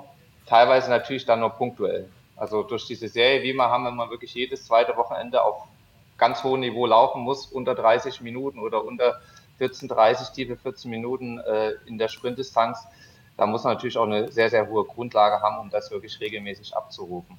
Und jetzt so bei uns, also das variiert natürlich auch, aber so unser U23-Sportler, die kommen jetzt in einer guten Laufwoche auf 70. Meine Spitzenwoche bis 80, 90, aber müssen wir sie auch sukzessive ranführen. Also ich habe jetzt auch nicht von 30 auf 100 Kilometer die Woche gesteigert. Also das wird ja auch über die Jahre aufgebaut. Mhm. Ich, darf ich noch einmal eine Nachfrage? Ähm, ich habe es ja eben so ein bisschen allgemein formuliert, aber würde es heute ein, oder gibt es heute ein Wissen ein, was auf äh, Mario jetzt kommt, ein Gadget oder was auch immer, ähm, was du heute kennst, was du heute hast, was du heute einsetzt, wo du denkst, das hätte, hätte dir damals geholfen? Okay, im Radfahren, wir das, hatten zwar schon Wattmessung, aber das ist natürlich nochmal ein ganz, ganz anderes Thema. Ne? Also einfach wie detaillierter wir auch wirklich die Radeinheiten äh, machen, äh, eigentlich auch schon, aber selten dann einfach, jetzt setze ich mal zwei Stunden aufs Rad und fährst mal locker. Also immer so ein bisschen Programm ist halt immer drin, auch als Orientierung. Ich denke mal, das ist äh, natürlich was ganz, ganz Großes. Wir hatten Wattmesser, aber das war noch nicht so ausgeprägt, dass man wirklich gerade so, was das Radtraining, die Inhalte betrifft, darf, darüber noch viel, viel mehr steuern oder gar nicht mal nur steuern, was ich auch besser finde, einfach rückwirkend kontrollieren. Wie war die Einheit wirklich? Ne? Und äh, auch fahrt mal nach Gefühl und dann gucken wir mal, was dann am Ende rausgekommen ist, was euer äh, Wattmessung für eine Intensität gewahr oder was war eigentlich von eurem Körpergefühl auch die Intensität? Also solche Sachen, das kann man, glaube ähm, sehr, sehr gut steuern und ähm, auch natürlich, das war schon da, aber einfach auch die Trainingsplanung über gewisse Plattformen, wo man halt wirklich inhaltlich viel, viel mehr reingehen kann. Was natürlich dann auch jetzt Richtung Mario natürlich auch leichter ist, auch wo ein Feedback kommt, einfach auch Sportler aus der Ferne zu betreuen. Vielleicht ich hatte gedacht, es wäre Steffen? die Blutzuckermessung gewesen, ja. aber gut, dann ist es die wohl nicht. Ja, es, es, gibt, es gibt, aber tatsächlich es gibt noch, eine, noch eine Option, aber das ist ein Gadget, was äh, quasi nicht kaufbar ist. Es gibt ja in Berlin das Institut zur, oder beziehungsweise für Forschung und Entwicklung von Sportgeräten, die auch für Messtechnik zuständig sind. Und die haben uns in den letzten Jahren einen Sensor entwickelt, der quasi die Freiwasserleistung objektivierbar macht. Der wird unter der Wartemütze getragen, ist wahnsinnig spannend. Es sind auch die Kollegen hier mit, mit, den, mit den Auswertungen immer sehr, sehr nah an den Athleten, tauschen sich auch mit den Trainern aus, äh, wo man mal sieht, wie auch im Freiwasser tatsächlich sagen wir mal, mehr Meter gemacht werden an der einen oder anderen Stelle, weil halt jemand, äh, entweder jemand hinterherkrault oder weil es mal enger wird oder weil die, die Optik vielleicht auch nicht richtig ist, ne? Koordination, Hand, Auge und so. Und das ist schon ein Punkt, da, dem Thema gibt es wahnsinnig viel Potenzial. Das ist halt nicht vergleichbar mit den ganzen Uhren, äh, weil man sich einfach vorstellen muss, immer wenn die Uhr unter Wasser ist, äh, ist die Satellitenverbindung weg. Das heißt, man hat dort eine Punkt-zu-Punkt-Verbindung. Und äh, wir schaffen es tatsächlich, beziehungsweise die Kollegen vom FES haben es tatsächlich geschafft, dass wir dann eine sehr, sehr gute, äh, auch mit äh, verschiedenen Systemen Satellitenverbindung haben. Und das ist äh, super, super spannend, ähm, sich das mal anzugucken. Ne? Also als Beispiel, man schwimmt auf die Boje zu und äh, innere Weg ist ja ähm, der etwas kürzere. Jetzt gibt es aber Leute, die dann nicht so gut wieder anschwimmen können, wenn die Geschwindigkeit mal runtergebremst wurde. Das heißt, da kann es unter Umständen Sinn machen, einen Tickchen weiteren Weg mal zu wählen und halt eben nicht äh, wie ein Anker im Wasser zu hängen. Ähm, und auf der anderen Seite halt eben auch wirklich diese, diese gerade Linien äh, äh hinzubekommen. Wir haben ja jetzt am Wochenende Hamburg, ähm, großes, großes Rennen, äh, weltgrößter Triathlon, halt eben auch für äh, uns ein Teil der Championship Series. Und dort gibt es die Boje ähm, quasi äh, in einer geraden Linie dann zum Ausstieg an der Innen, äh, Binnenalster, beziehungsweise dann äh, äh ein Stückchen äh, dahinter sogar. Und da sieht man teilweise auch die Bogen, die geschwommen werden. Ne? Also kann man es mal objektiv sehen, äh, mal Kamera hinhalten und es fällt teilweise gar nicht so auf, aber schon ein Punkt, wo man als, auch als Trainer immer mal ein Auge drauf haben sollte. Ne? Ja, ja, Dennis, das, da hast du recht, das ist mir jetzt eingefallen. Ich habe ich habe es halt ja auch äh, in den letzten zwei Jahren, ich war auf den Wettkämpfen dabei, halt mit diesen, äh, mit den Schwimmsensoren gesehen und das, das wäre natürlich wirklich nochmal was, was damals schon, ich habe jetzt, bin jetzt halt auf die zwei, ähm, ja, was jetzt einfach alltäglich ist mit Wattmessung, Trainingsplanung und das war ja quasi für Triathlon in Anfang äh, eingegangen, aber äh, das wäre natürlich was gewesen, was, glaube ich, nochmal viel weitergeholfen. Ich werde immer von meinen Sportlern gefragt, weil ich weiß nicht, der, also wenn jemand schwimmen gesehen hat, fragt, hatte, fragt er sich, wie kann der überhaupt da vorne aus dem Wasser kommen? Sieht katastrophal aus. Irgendwas habe ich richtig gemacht, vor allem im Freiwasser. Und ich kann es nicht erklären, was ich richtig gemacht habe. So eine instinktive Sache. Und damals, wenn man das einfach äh, hat, hätte man, hätte man viel, viel mehr sehen können. Warum ist der in Anführungsstrichen nicht so gute Schwimmer auf einmal trotzdem ganz vorne mit in der Gruppe dabei? Ähm, Anschwimmen gerade, auch Positionierung, also jetzt aus äh, rückwirkend, sagen wir mal, wir haben die Sensoren letztes Jahr in Hamburg dabei gehabt, dieses Jahr, wo man einfach weiß, wo stelle ich mich auf dem Pontoon hin, was macht halt vielleicht einfach, welche Position macht mehr Sinn. Auch typabhängig natürlich. Manche, ich musste immer außen stehen, manche stellen sich halt in Mitte den direkten Weg, weil sie halt schnell anschwimmen, manche können nicht so schnell anschwimmen, müssen halt einfach schauen, dass sie neben den Schnellen stehen und schön auf die Welle rutschen können. Und ähm, das wäre natürlich damals ganz gut gewesen, auch weil man bei einem Wettkampf auf einmal unter den ersten an der Boje ist und beim nächsten Wettkampf mit den gleichen Sportlern ist es mir passiert, dass ich als Vorletzter an die Boje geschwommen bin, bei der gleichen Form. Was ist da halt anders gelaufen? Also ich denke mal, da kann man viel machen, gerade für Sportler, die sich im Freiwasser schwer tun, um das im Nachgang zu analysieren. Und da halt gerade Anschwimmen, erste Boje, ich glaube, das ist das A und O. Das sieht man auch an den ähm, Auswertungen, dass das äh, danach passiert nicht mehr viel. Da steht es eigentlich. Ich, ich kann mich noch gut daran erinnern, als du hier in Köln immer gekommen bist, morgens mit uns, äh, bei, als du den Diplom-Trainer gemacht hast. Und ich bin jetzt mal ganz ehrlich, jetzt, heute kann ich ja sagen, ich war am Anfang, äh, kam der große Steffen Justus, der wollte mit uns schwimmen, ne? Und dann habe ich gedacht, okay, also, also im Becken sieht das jetzt gar nicht so krass aus. Ne? Das war wirklich, ja, also ich habe echt gedacht, okay, also wenn ich mich jetzt ein bisschen anstrenge, dann schwimme ich vielleicht auch schneller jetzt hier, also blöd gesprochen. Und ähm, ich glaube, dass du, äh, aber man hat ja einfach ange, du hast einen riesen Motor, glaube ich, gehabt und du warst halt, du hattest einfach so eine, so eine grundstabile, ich kann es nicht anders ausdrücken, Fitness. Du hattest, ich kann mir jetzt richtig vorstellen, äh, dass du im Freiwasser, du konntest einfach, blöd gesprochen, dich durchwühlen. Du warst einfach sau fit, einfach so eine, so, eine, so eine aerobe Maschine. Und ich glaube, das ist fürs Freiwasserschwimmen halt mitentscheidend. Und ähm, aber wie gesagt, im Becken, lustig, dass du es auch nochmal gesagt hast, habe ich auch gedacht so. Dann hattest du auch immer noch Flossen, Pedals, Schnorchel, ich weiß nicht, du hast immer alles ausprobiert, du hattest alle Tools am Beckenrand. Ich habe damals gedacht, was macht der hier? Aber ich, ich fand es gut, ja. Ich habe es vor ein paar Wochen auch gedacht, wobei ich nicht in der Position bin, weil ich war der, ich war der Einzige, der nicht mit ins Becken gestiegen ist. ähm, ähm, aber ich habe es nach Karriereende ist dir alles verziehen. Ja, nee, da stehe ich ja auch zu. Ähm, Meine Schwimmleistung hat ja auch im äh, Wettkampf ja. gepasst. Also ähm, ich weiß es ja. Und was halt, denke mal, da auch äh, war natürlich, irgendwas muss ich unter Wasser richtig gemacht haben, weil wenn man es von außen sieht, kann man sich vorstellen, dass der äh, 17-0 schwimmen kann, ja. über 1500 ähm, weiß ich auch. Ähm, was halt war, äh, ging halt auch, ich, ich konnte die 100 Meter nie unter eine Minute schwimmen. Bin ich nie geschwommen. Ne? Also das, da lachen alle drüber. Wie kann der unter, nicht unter eine Minute schwimmen, aber unter den ersten fünf an der ersten Boje sein? Irgendwie ging's. Und äh, was halt war, gerade wie du gesagt hast, über aerobe Motor, ich bin halt auch da, auch im Schwimmen halt. Also meine eine normale Woche war sechsmal im Wasser 30 Kilometer.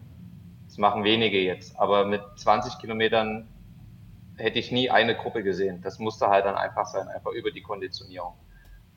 Wir hätten damals vielleicht mehr sagen, machen können, aber das haben wir damals in den jungen Jahren vielleicht verduselt. Aber wichtig, wichtig, Steffen, nochmal an der Stelle, das sollte Nein. jetzt keine Kritik sein oder Nein. sonst irgendwas, weil ja. in dem Rahmen ist keiner, wir haben es aber in Zwinkern gesagt hier. Ist auch, keiner ist von uns dreien ja. kann oder konnte äh, ja. 17, 17 oder 1500 schwimmen. Also von daher ähm, alles gut, alles richtig gemacht und die Erfolge haben die auch äh, mit Sicherheit recht gegeben. Ich muss dazu ich sagen, aber gerne aufs, auf das Laufen nochmal kommen. Ich würde noch ganz, ja. ganz kurz eine kleine Ergänzung machen, weil man muss auch feststellen, wie, wie stark sich Triathlon verändert hat. Ne? Also es gab ja Phasen, ähm, wo wirklich, ne, sagen wir mal, eher der Läufer dominiert hat und was man so heute sagen muss, ist, eigentlich musst du mittlerweile ein kompletter Athlet sein, kannst dir keine Schwäche mehr erlauben. Also sprich, wenn du jetzt wirklich ähm, nur einen ganz kleinen Rückstand hast, wenn du aus dem Wasser kommst, hast du eigentlich schon keine Chance mehr oder äh, wird es echt schwierig, wieder nach vorne zu kommen. Ähm, Gerade so im Bereich, ne? es gibt ja mittlerweile Sprintdistanzen äh, in höherer Anzahl, das war ja früher nicht der Fall. Wir haben die Staffel mit der, mit der sehr kurzen Belastung und es, ich glaube wirklich, heutzutage musst du ähm, einfach in allen Bereichen top sein. Und es gab Zeiten, da konnte man sich auch eine kleine Schwäche erlauben. Und wenn man dann äh, so äh, top und schnell war äh, wie der Steffen, dann ähm, konnte man halt auch wirklich hinten raus, ähm, sagen wir mal, so ein Ding eher entscheiden, als es jetzt teilweise heute der Fall ist. Und, und die Entwicklung, um da auf eins, eins auf, ähm, äh, reinzukrätschen, die Entwicklung ist auf der Langdistanz genau das Gleiche. Also das ist nicht mehr so, dass du mit äh, sechs Minuten Schwimmrückstand ein Rennen gewinnen kannst. Gut, Boris Stein wird jetzt äh, mir Lügen, mich, mich Lügen strafen. Er hat es ja in Frankfurt ganz gut gemacht ähm, also beim Radfahren. Aber das ist, äh, das ist die absolute Ausnahme. Also du kannst dir eigentlich fast keine Schwächen mehr erlauben. Das ist auch auf der Langdistanz. Das ist ganz, ganz klar. Ja. Ist spannend, wie sich der Sport entwickelt hat. Äh, also nicht nur materialtechnisch, sondern auch insbesondere trainingsmethodisch oder, oder taktisch oder von, von, ja, insgesamt einfach. Das ist sehr faszinierend zu sehen. Dass es immer professioneller wird, dass es immer mehr zusammenrückt. Und ich glaube, dass so Corona ein bisschen ein Brandbeschleuniger war, dass da wirklich viele Leute sehr, sehr gut gearbeitet haben in der Zeit, sehr viel die richtigen Dinge getrainiert haben. Das, äh, das sieht man jetzt. Und die Zeiten explodieren ja. Das ist ja unfassbar. Man, die, die, Athleten hatten auch endlich mal richtig viel Zeit in die Entwicklung zu investieren. Ich glaube, das ist der Hauptpunkt. Ne? Die haben vorher vielleicht auch schon die richtigen Entscheidungen getroffen, aber mal fast zwei Jahre am Stück so zu arbeiten, das ging ja vorher nicht. Ne? Also ich meine, äh, das weiß Steffen ja besser als wir alle. Wenn du dann im, in der Sommersaison, ich weiß nicht, alle drei, vier spätestens Wochen einen Wettkampf hast, kannst du ja einen Athleten, eine Athletin kaum noch entwickeln. Ja, auf jeden Fall. Also man hat man hat ja letzt, äh, vorletztes Jahr vor allem gesehen, wo wirklich der große Lockdown war, wo auf einmal, weil, also ich kann jetzt nur für die Kurzdistanzathleten sprechen, aber auf einmal die 5000 Meter Zeiten auf der Bahn explodiert sind. Also meine 13:30 sind ja da, also das sind sie ja teilweise oder unter 14 Minuten zwischen 13:30 bis sind sie ja reihenweise gerannt, die Jungs und Mädels. Auch natürlich das erste Mal in ihrem Leben, das ist so das, was mich noch ein bisschen wurmt, auch mal eine schnelle 5000 mit Topform zu laufen. Das hatten wir ja früher nie, weil du hast halt Triathlon-Wettkampf gehabt und das, ähm, das hat man da schon extrem gesehen. Also gerade im Laufen hat sich ähm, da viel entwickelt. Und zu dem Thema natürlich mit den Schwächen, das stimmt, gerade bei den Frauen darfst du gar keine Schwäche haben und bei den Männern hast du eins, zwei, drei Athleten, die Top-Läufer sind, die noch eine kleine Schwimmschwäche haben, aber das sind die Überradfahrer. Ob es nun Hayden White, Jelle Jeans oder auch teilweise Richard Moore ist, die kriegen das gerade noch so ausgemerzt. Oder äh, Gustav Eden. Aber du hast natürlich genauso gute Läufer, die die gleiche kleine Schwäche haben, aber die packen es halt im Rad nicht mehr, weil die sich einfach komplett aufreiben. Also da kann man bei Männern noch minimal was rausholen, aber eigentlich darf man da auch nicht zu viel Rückstand haben.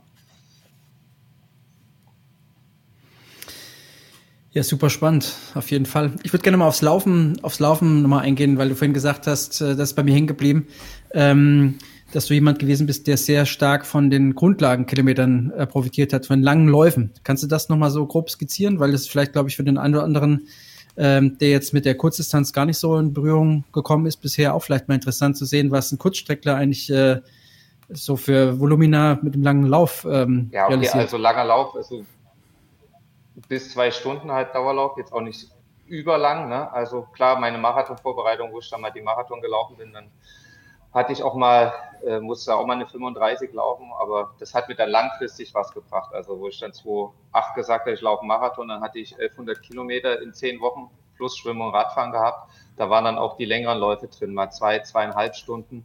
Und das hat mir dann im Jahr drauf oder die Jahre danach sehr, sehr, sehr viel gebracht. Einfach, dass du da eine große Grundlage hast.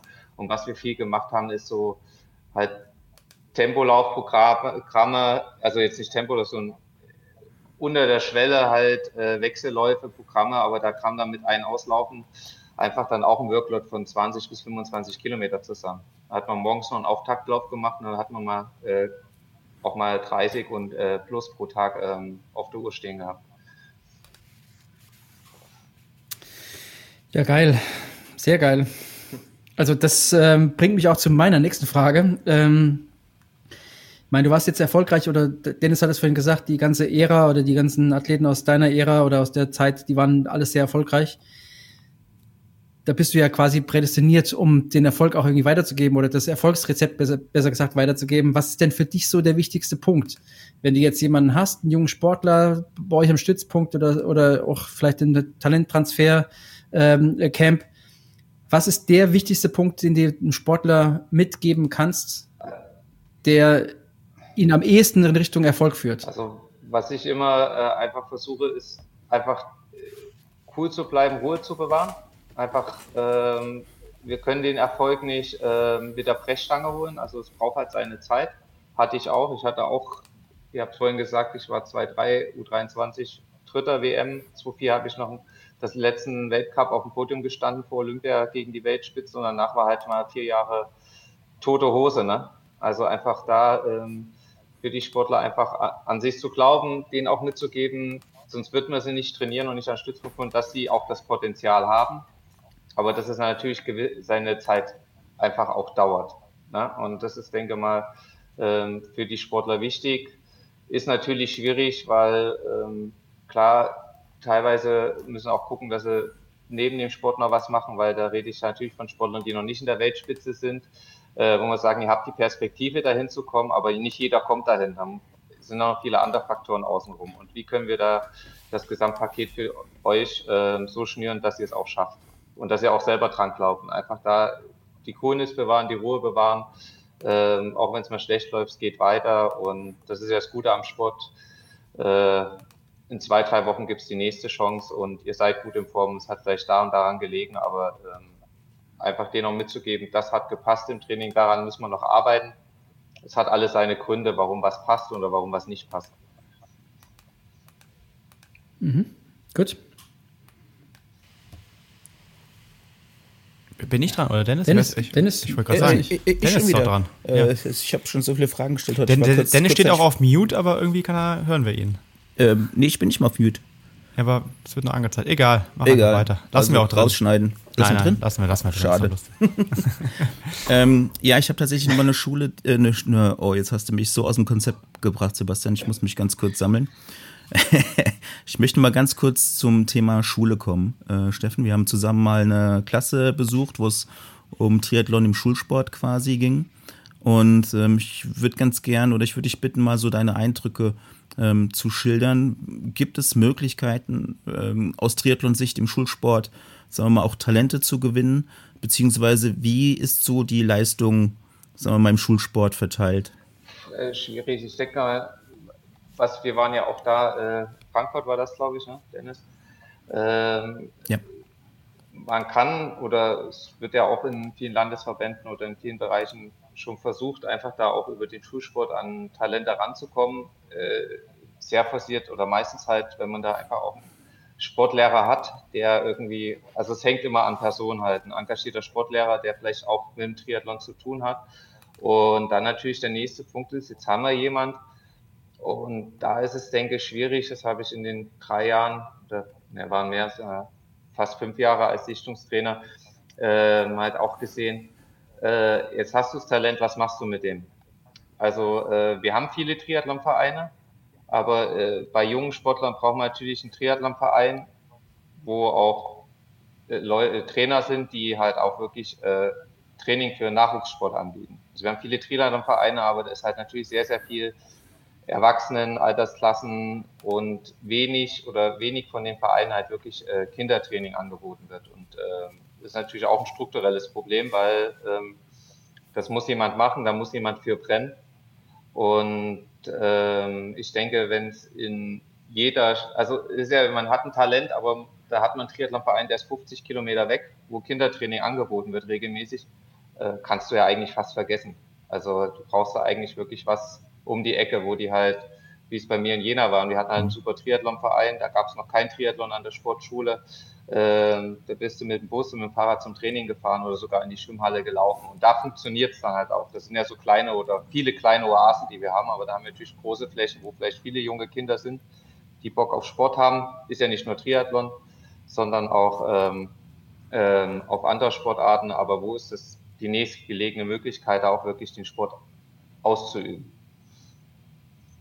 Was ich noch ergänzend wahrgenommen habe, und das, das war wirklich echt ähm, deutlich, dass diejenigen, die schon ein bisschen fitter Fußball. waren, ne? also wir sind ein bisschen am gelaufen, bisschen, die waren ja, alle beim Fußball. So. Also da hast du gar keine Chance äh, äh, ranzukommen.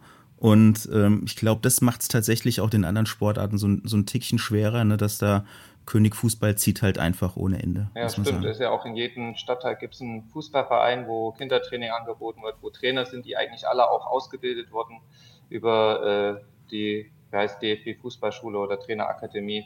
Und ähm, das, da, dafür sind wir ja auch nicht so groß. Also das muss man auch sagen. Es ist jetzt vermessen zu sagen, wir haben jetzt in jeder etwas größeren Stadt da einfach einen Triathlonverein, der Nachwuchstraining anbietet. Aber vielleicht gibt es da irgendwo mehr Möglichkeiten oder auch in Kooperation mit Schwimm-Leichtathletikvereinen, also so mehr Spartenvereine, wo man da einfach mehr machen kann ich glaube, es ist mittlerweile auch echt ein, ein, Problem. Also wir haben hier in Köln das Kölner Triathlon-Team, was das ja in der, in der Satzung quasi von Anfang an mit aufgenommen hat, dass es äh, Nachwuchstraining gibt, dass man sich dem Nachwuchstraining verpflichtet. Aber in ganz vielen anderen Vereinen hier, ich kenne jetzt leider nicht alle Satzungen, ähm, ist es ausdrücklich nicht ähm, verankert, beziehungsweise da wird es auch, ähm, auch mal auf Nachfrage, wird es nicht aus finanziellen Gründen angeboten finde ich dann schon auch heftig. Äh, auch da wieder muss man gucken, als, als wachsende Sportart, dass man sich da auch nicht das eigene Wasser abgräbt, finde ich ein bisschen. Oder das sich daran hindert, ne? die Sportart quasi weiterzuentwickeln Richtung äh, Nachwuchs. Mario, du hast auch noch einen Punkt, glaube ich, dazu.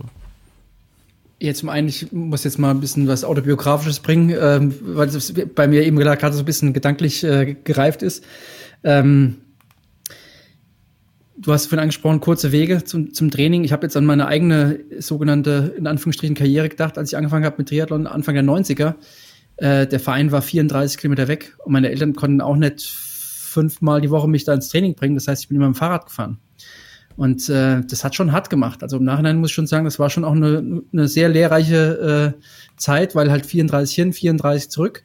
Im Winter nach dem Schwimmtraining mit Licht am Fahrrad äh, das war schon irgendwie auch krass. Und ähm, ich frage mich halt, also ich will mich ja nicht über irgendjemanden drüber stellen oder so, aber ich frage mich, ob da heute auch Kinder oder Jugendliche mit 14, 15 bereit sind, das zu machen. Und das, ähm, das sehe ich, glaube ich, mittlerweile ein bisschen problematisch und Corona hat das mit Sicherheit auch nochmal ein bisschen be befeuert, dass da viele viel träger werden oder viel weniger Bock haben, sich in irgendeiner Form halt auch vielleicht mal, ich sag's mal ganz vulgär, den Arsch aufzureißen. Das, ähm, das könnte ich mir vorstellen, dass das äh, mittelfristig, langfristig auch ein Problem ist für, für egal ob welche Sportart generell Nachwuchs zu, zu finden, äh, außer vielleicht Fußball, weil der halt einfach der König ist und äh, da genügend Leute irgendwie immer ähm, parat, parat stehen. Ja. ja. Großes Problem, glaube ich. Ja, 100 Prozent. 100 Prozent.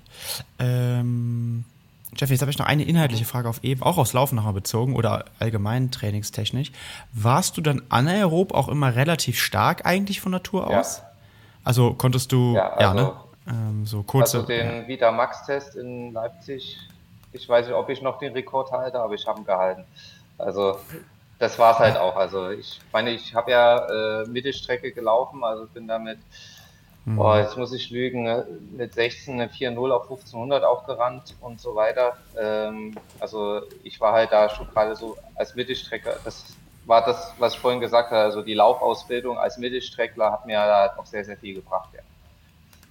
Ja, mobilisieren kannst du, genau. glaube ich. Also ja, schönes Beispiel, auch, ja. ja, aber Leipzig, das ist, wir haben einen Stufentest gemacht bei 5, 5 Meter pro Sekunde, das ist ja knapp drei Minuten hatte ich 2, schieß mich tot Laktat. Da haben wir gesagt, okay, laufen wir noch die 5,75. Der Olaf Ernst, glaube ich, der da an der Seite stand, hat gesagt, ja, du kommst sowieso nicht höher. Dann bin ich die halt gelaufen oder angelaufen und dann ging es nach 16 Kilometer plus ein Auslaufen auf dem Laufbahn trotzdem nochmal auf 8 Laktat hoch. Also das ging dann irgendwie doch. Ja, ja, das ist, äh, also so hätte ich dich auch eingeschätzt, weil du warst auch immer in den Schlusssport und auch immer echt auch äh, immer gut.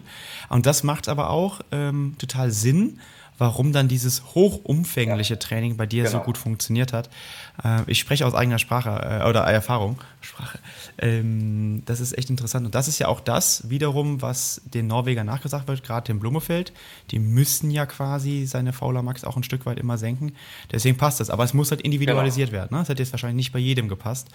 Ähm, deswegen, sowas also fragt ja unsere Community auch immer nach. Deswegen wollte ja, ich das nochmal ganz kurz. Äh, das ist ja auch die Vorsicht, wo ich immer sage, ich diskutiere ja auch mit meinen Sportlern, die wissen ja auch, wie viel wir früher gelaufen sind, die auch mehr machen wollen und so weiter. Mhm. Und sagen, ähm, jetzt noch nicht oder das passt bei dir nicht so richtig. Also das muss man schon sehr individuell sehen. Also bei mir hat es halt gepasst. Ja. Ich denke mal, in gewissem Umfang, wir sind Ausdauersport, auf Grundlage muss jeder machen, egal was er für ein Typ ist, aber natürlich dann typbedingt halt nochmal wirklich da individuell reingehen.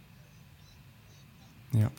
Äh, meine letzte größere Frage ist, äh, was sind quasi oder was ist auch aus deiner Perspektive dein Job oder was sind eure Projekte, weiß nicht, wie sehr du da aus, der, aus dem Nähkästchen plaudern darfst. Ähm, jetzt im Hinblick auf die Perspektive Paris 24 und LA 28. Also äh, woran arbeitet ihr gerade? Wie ist da die Perspektive, die ihr gerade einnehmt?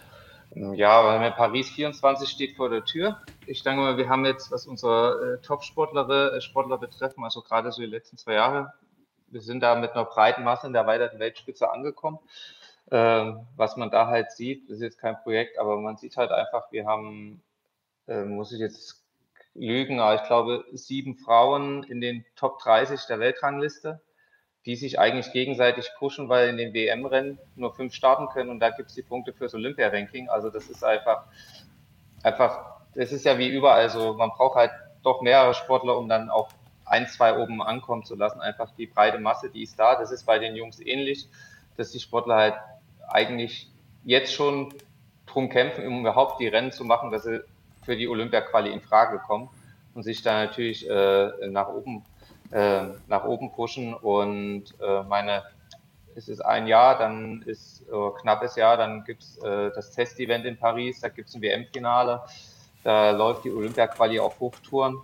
Also äh, das ist nicht mehr lange hin und bei uns pushen sich eigentlich die Sportler und Sportlerinnen gerade gegenseitig selber, weil eigentlich geht's, ich bin nicht so der Fan davon, wo man sagt, ich muss der beste Deutsche sein, sondern lieber ähm, der zweitbeste Deutsche, aber mit ganz von dabei. Aber äh, aktuell ist es so, dass, werden wir auch in Hamburg sehen, auch darum geht, ich muss vor dem sein oder ich muss vor der sein, weil ich da mehr Punkte mache, damit ich das nächste WM-Rennen auch starten kann.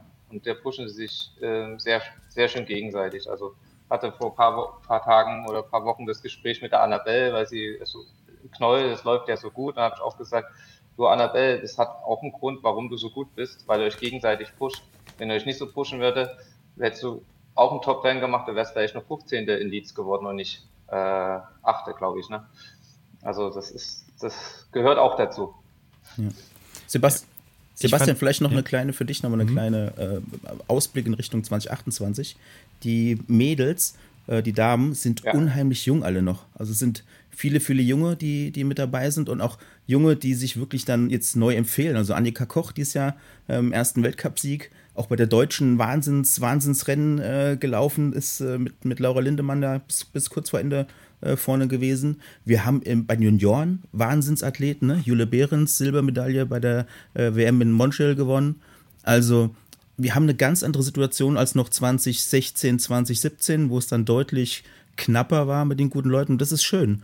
Und das ist genau der Punkt, wo sich die Leute dann auch gegenseitig nach, nach vorne treiben. Und ähm, vor allem das Schöne ist einfach, dass die, dass die jungen Leute auch total, total engagiert dabei sind. Ich, ich fand es cool, äh, ich glaube, es war ein Lied, äh, die beiden Lasses gegeneinander laufen zu sehen, äh, weil ich die auch schon früher am Stützpunkt gesehen habe. Ähm, Gerade auch den Lass der Priester. Äh, fand ich immer ganz cool, die, dass die jetzt auch mal vorne ankommen. Äh, fand, weil die waren damals, in, damals so im, im Deutschland Cup die bestimmenden äh, Typen. Die sind, äh, glaube ich, auch 94er und 93er gegangen, ich weiß nicht mehr ganz genau. Die waren unglaublich stark, sind damals schon Zeiten gerannt, hatten dann, glaube ich, beide so ein bisschen mal Probleme hier und da. Äh, Gerade auch ähm, äh, Lasse Priester mit der Achillessehne äh, öfters.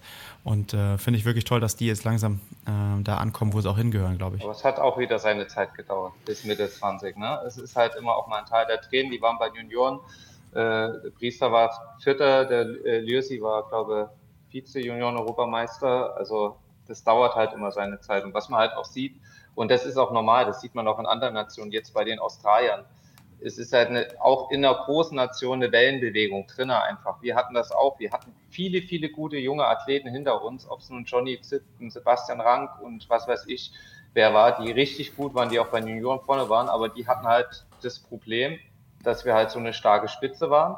Und die sind halt eigentlich, als wir alle aufgehört haben, auch schon am, auf dem absteigenden Ast gewesen. Und deswegen war das, war es nach 2016 oder eigentlich auch schon bis 2016 hin halt bin ich mehr so in der Breite äh, vorne vertreten. Und das dauert dann auch wieder vier, fünf Jahre, um einfach sich da wieder nach vorne zu kämpfen. Und jetzt springen wir nicht im Dreieck, weil wir mal eine Top 20 in der WTS gemacht haben. Jetzt ist es ja, äh, wie man auch in Leeds gesehen hat, eigentlich schon nicht selbstverständlich, aber nicht mehr überraschend, wenn wir auch mal zwei, drei, vier Top 10 mit Männlein, Weiblein zusammen äh, machen. Und ähm, das bin ich Richtung 28 da auch äh, sehr, sehr positiv, weil auch Dennis hat es schon angesprochen, bei den Jungs ja das gleiche mit den Henry Graf. Wir haben viele, viele gute Junge, wo wir jetzt halt aufpassen, dass die halt jetzt nicht, also einfach im, im Schatten der anderen sich weiterentwickeln, aber dann auch irgendwann mal vorbeigehen.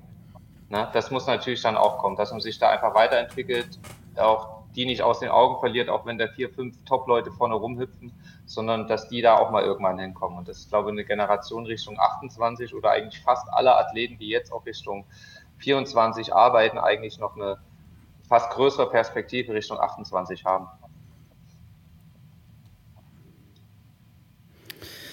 Ja, zum Thema Perspektive, was ich mir immer wünschen würde von der, von der DTU, ich weiß, ihr werdet bezahlt, weil es eine olympische Sportart ist, äh, Langdistanz äh, ist in, in den Augen der DTU ja nicht unbedingt mehr als Leistungssport deklariert, sondern eben Langdistanz. Ähm, na, na, na, na, na, na, na. Na doch, oder? Per Definition? Naja, ja, per Definition. Äh, aber für uns ist erstmal Triathlon ist eine komplette Familie und da zählen wir selbstverständlich alles mit dazu. Und wir bieten ja auch eine Langdistanzausbildung an, gerade weil das ja eine gewisse Wertigkeit hat. Okay, aber, okay, aber wie heißt die Kurzdistanzausbildung? Ich spule nochmal, genau. Bitte, bitte korrigiere das, äh, Mario. Das ich, geht, so, das geht so nicht. Ja, genau, ich, ich spule nochmal 30 Sekunden zurück.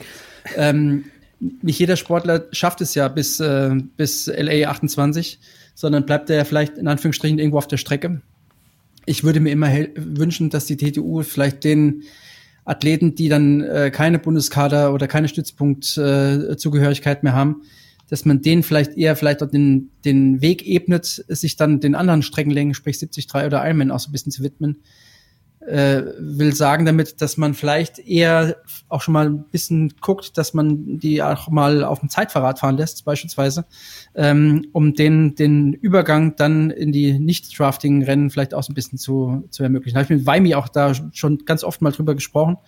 Ähm, ich glaube, es ist letztendlich wurscht, ob du einmal die Woche auf dem Zeitfahrrad fährst, äh, statt auf dem Rennrad, ist, glaube ich, am Ende des Tages wurscht.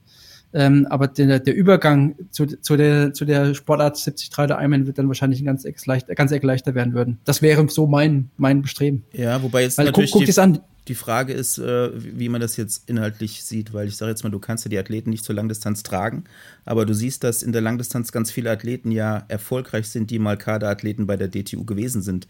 Diese Entwicklung ist ja Exakt. da. Jetzt haben wir natürlich im olympischen Bereich Entwicklungen wie Auflieger sind nächstes Jahr verboten, beispielsweise, dann ähm, fällt es mir natürlich schwer, jetzt jemanden aufs Zeitverrat zu zwingen. Ähm, und wir sind natürlich auf der Langdistanz ein bisschen mehr individueller unterwegs und selbst bei den Stützpunkten haben wir ja individuelle Charaktere, ähm, die sich auch individuell entwickeln. Und äh, ich meine, als Verband ist uns momentan wichtiger, dass wir so diese mittleren Veranstaltungen retten. Ne? Also es gibt ja mittlerweile eine G GmbH, wo uns die Veranstaltungen auch durchführt. Äh, Tübingen, Heilbronn, Schliersee Triathlon. Das sind alles Veranstaltungen, wo die kommerziellen Veranstalter eher tendenziell rausgehen, weil man damit nicht wirklich viel Geld verdienen kann. Und ich glaube, das ist viel wichtiger für Triathlon Deutschland, dass wir die Veranstaltung am Leben halten, statt jetzt quasi einzelnen Sportlern den Weg zu ebnen an die Langdistanzspitze.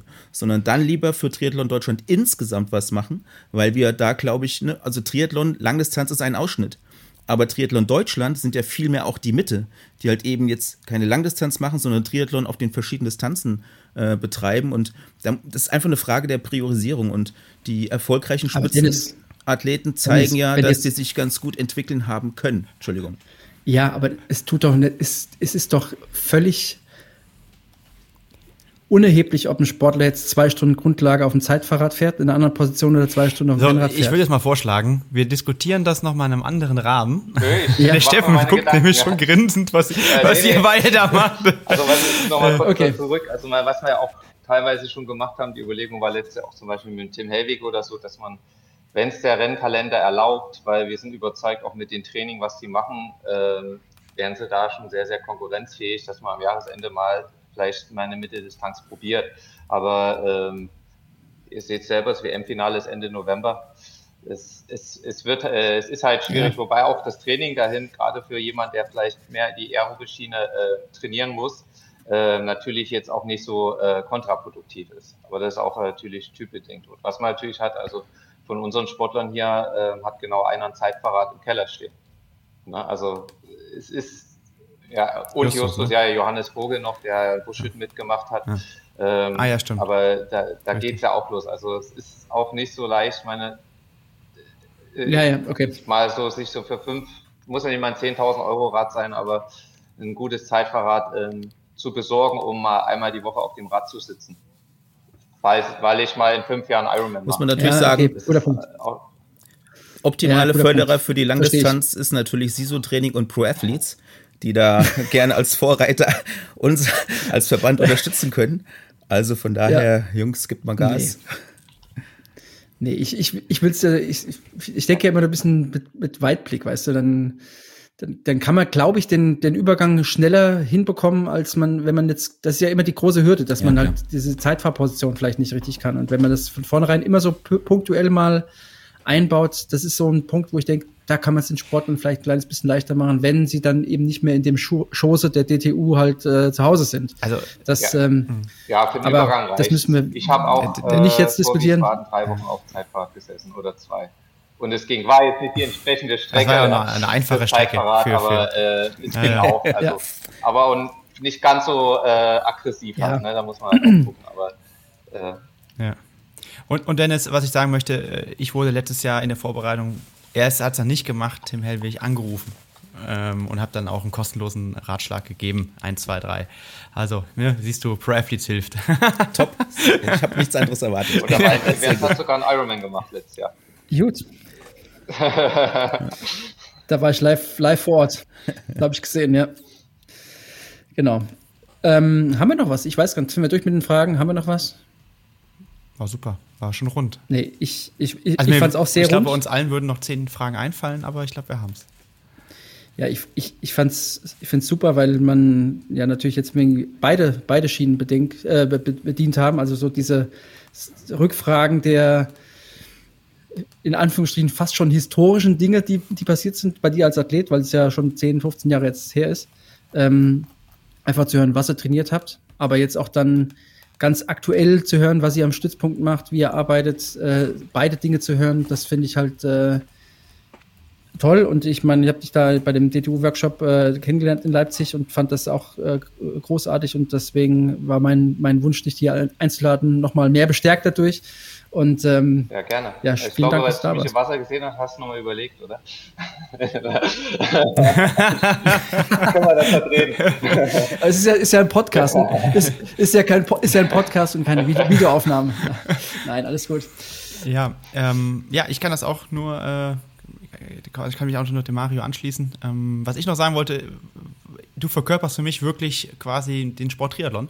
Das möchte ich mal ganz klar sagen. Ich bin froh, dass wir jemanden wie dich weiterhin im Sport haben, weil du weißt, äh, früher in der Bundesliga warst du immer jemand, es gab ja auch andere, ne, die sind dann da eingeschwebt und wieder ausgeschwebt, aber du warst einer von uns, ne? aber egal äh, wie gut du warst oder wie schlecht wir waren, in Anführungszeichen. Ähm, du warst immer einer von uns aus der Bundesliga oder wenn du dann hier in Köln warst, ähm, das war echt, du warst immer ein, ein, ein Profi, ein, ein, eigentlich auch, ich würde sagen, schon ein Star des Sports in, in, Deutschland und warst aber immer einer zum Anfassen, weil du von der Basis kommst. Und ich finde das gut, dass du jetzt wieder quasi zur Basis sozusagen zurückgegangen bist und da dein Wissen weitergibst. Also vielen Dank auch dafür und auch für die ja, heutige gerne. Aufnahme.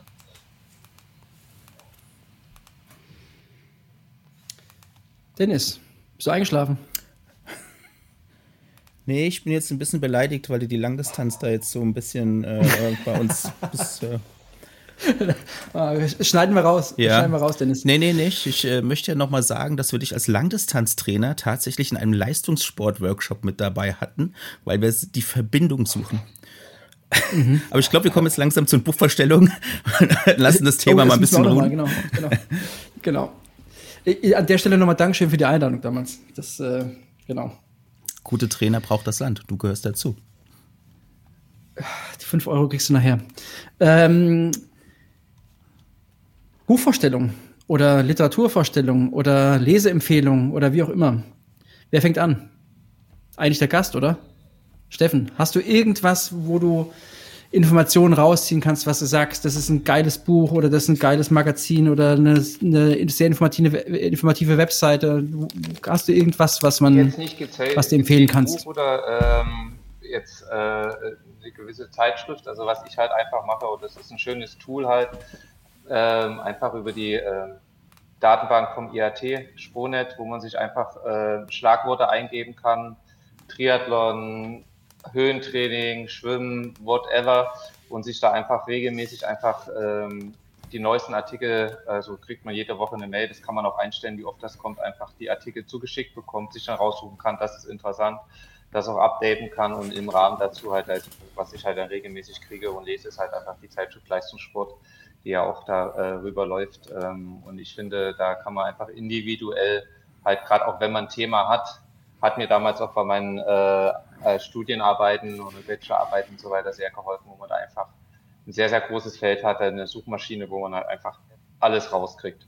Und sonst bin ich einfach, Dennis hat es vorhin schön gesagt, auch Gegneranalyse, ich bin immer bei Triathlon.org in Ergebnissen, in Weltranglisten und so weiter unterwegs, dass man da den Überblick hat und eigentlich auch ich schaue mir die Wettkampfergebnisse an, ob es ein Europa-Weltcups ist, auch natürlich auch bei der Langdistanz und einfach gucken, auch andere Sportler, nicht unsere, was haben die geleistet, wie haben die sich entwickelt, also einfach so ein bisschen mehr auf die Person eingehen. Da bin ich halt viel, viel unterwegs und äh, kann dir wahrscheinlich die Weltrangliste fast aus dem Kopf von den ersten 100 durchgehen. Geil. Fragen wir jetzt nicht ab. ja, aber äh, nochmal, um auf den IAT-Newsletter zurückzukommen, den gibt ja. es auch, danke an die DTU nochmal, für Langdistanztrainer. also ich habe den auch abonniert, ich kriege ihn auch und äh, das kriegt man auch als, als Longo. Genau. Ja, dann würde ich mal weitermachen mit dem Literaturtipp, bevor ihr euch hier noch äh, die Komplimente nochmal hin und her schießt. Vielleicht, vielleicht treffen wir uns auf der 73-Distanz dann irgendwann oder sowas, weißt du, Quatsch. Also, ich habe von äh, Daniel Coyle, äh, C-O-Y-L-E, passend zum heutigen Thema, das Buch auf Deutsch äh, Die Talentlüge. Ähm, ja, also ein schönes Buch, ähm, sehr informativ. Es geht einfach darum, so dass Talent eben nicht alles ist und man kann auch sehr viel erreichen, neuere, neu, neuere also es ist auch schon ein bisschen älter, das Buch, äh, neurowissenschaftliche Erkenntnisse dazu, finde ich ganz cool, ähm, kann man sich mal durchlesen. Und ähm, das ist auch der Autor, der mit Tyler Hamilton die Radsportmafia geschrieben hat. Da bin ich mich da damals darüber gekommen, es wurde irgendwie in dem Rahmen vorgeschlagen. Also von daher schon jemand, der sich auch im Ausdauersport bewegt, äh, vielleicht von der anderen Seite. Also Bastian, bin immer wieder begeistert von deinen Buchtipps. danke, danke dafür. Ähm, ich gehe heute mit meinem Buchtipp wieder so ein Stückchen in die Schule zurück, äh, passend zum Steffen, den wir heute da haben. Äh, vergangene Woche war eine Sitzung an der Trainerakademie. Das ist der Ort, wo die Diplomtrainer ausgebildet werden. Und die haben eine richtig gute Arbeit vorgestellt. Ich habe das Buch dort in der Hand gehabt. Das ist ganz, ganz frisch druckfrisch sozusagen. Äh, und zwar haben die gemeinsam mit der Staatskanzlei in Nordrhein-Westfalen äh, ein Buch rausgebracht zur motorischen Vielseitigkeitsausbildung in der Schule.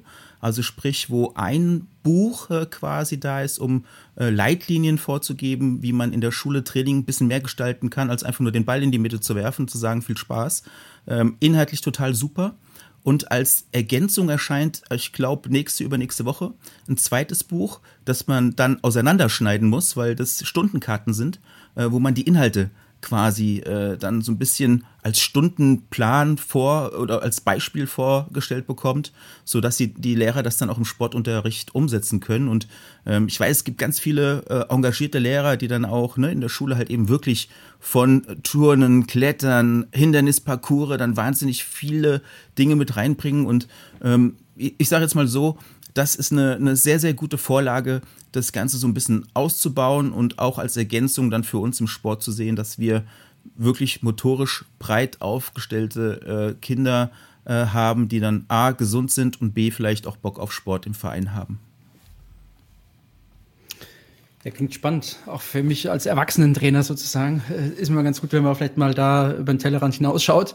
Ich habe ein Buch aus dem Bereich Krafttraining vom Dr. Axel Gottlob aus Heidelberg.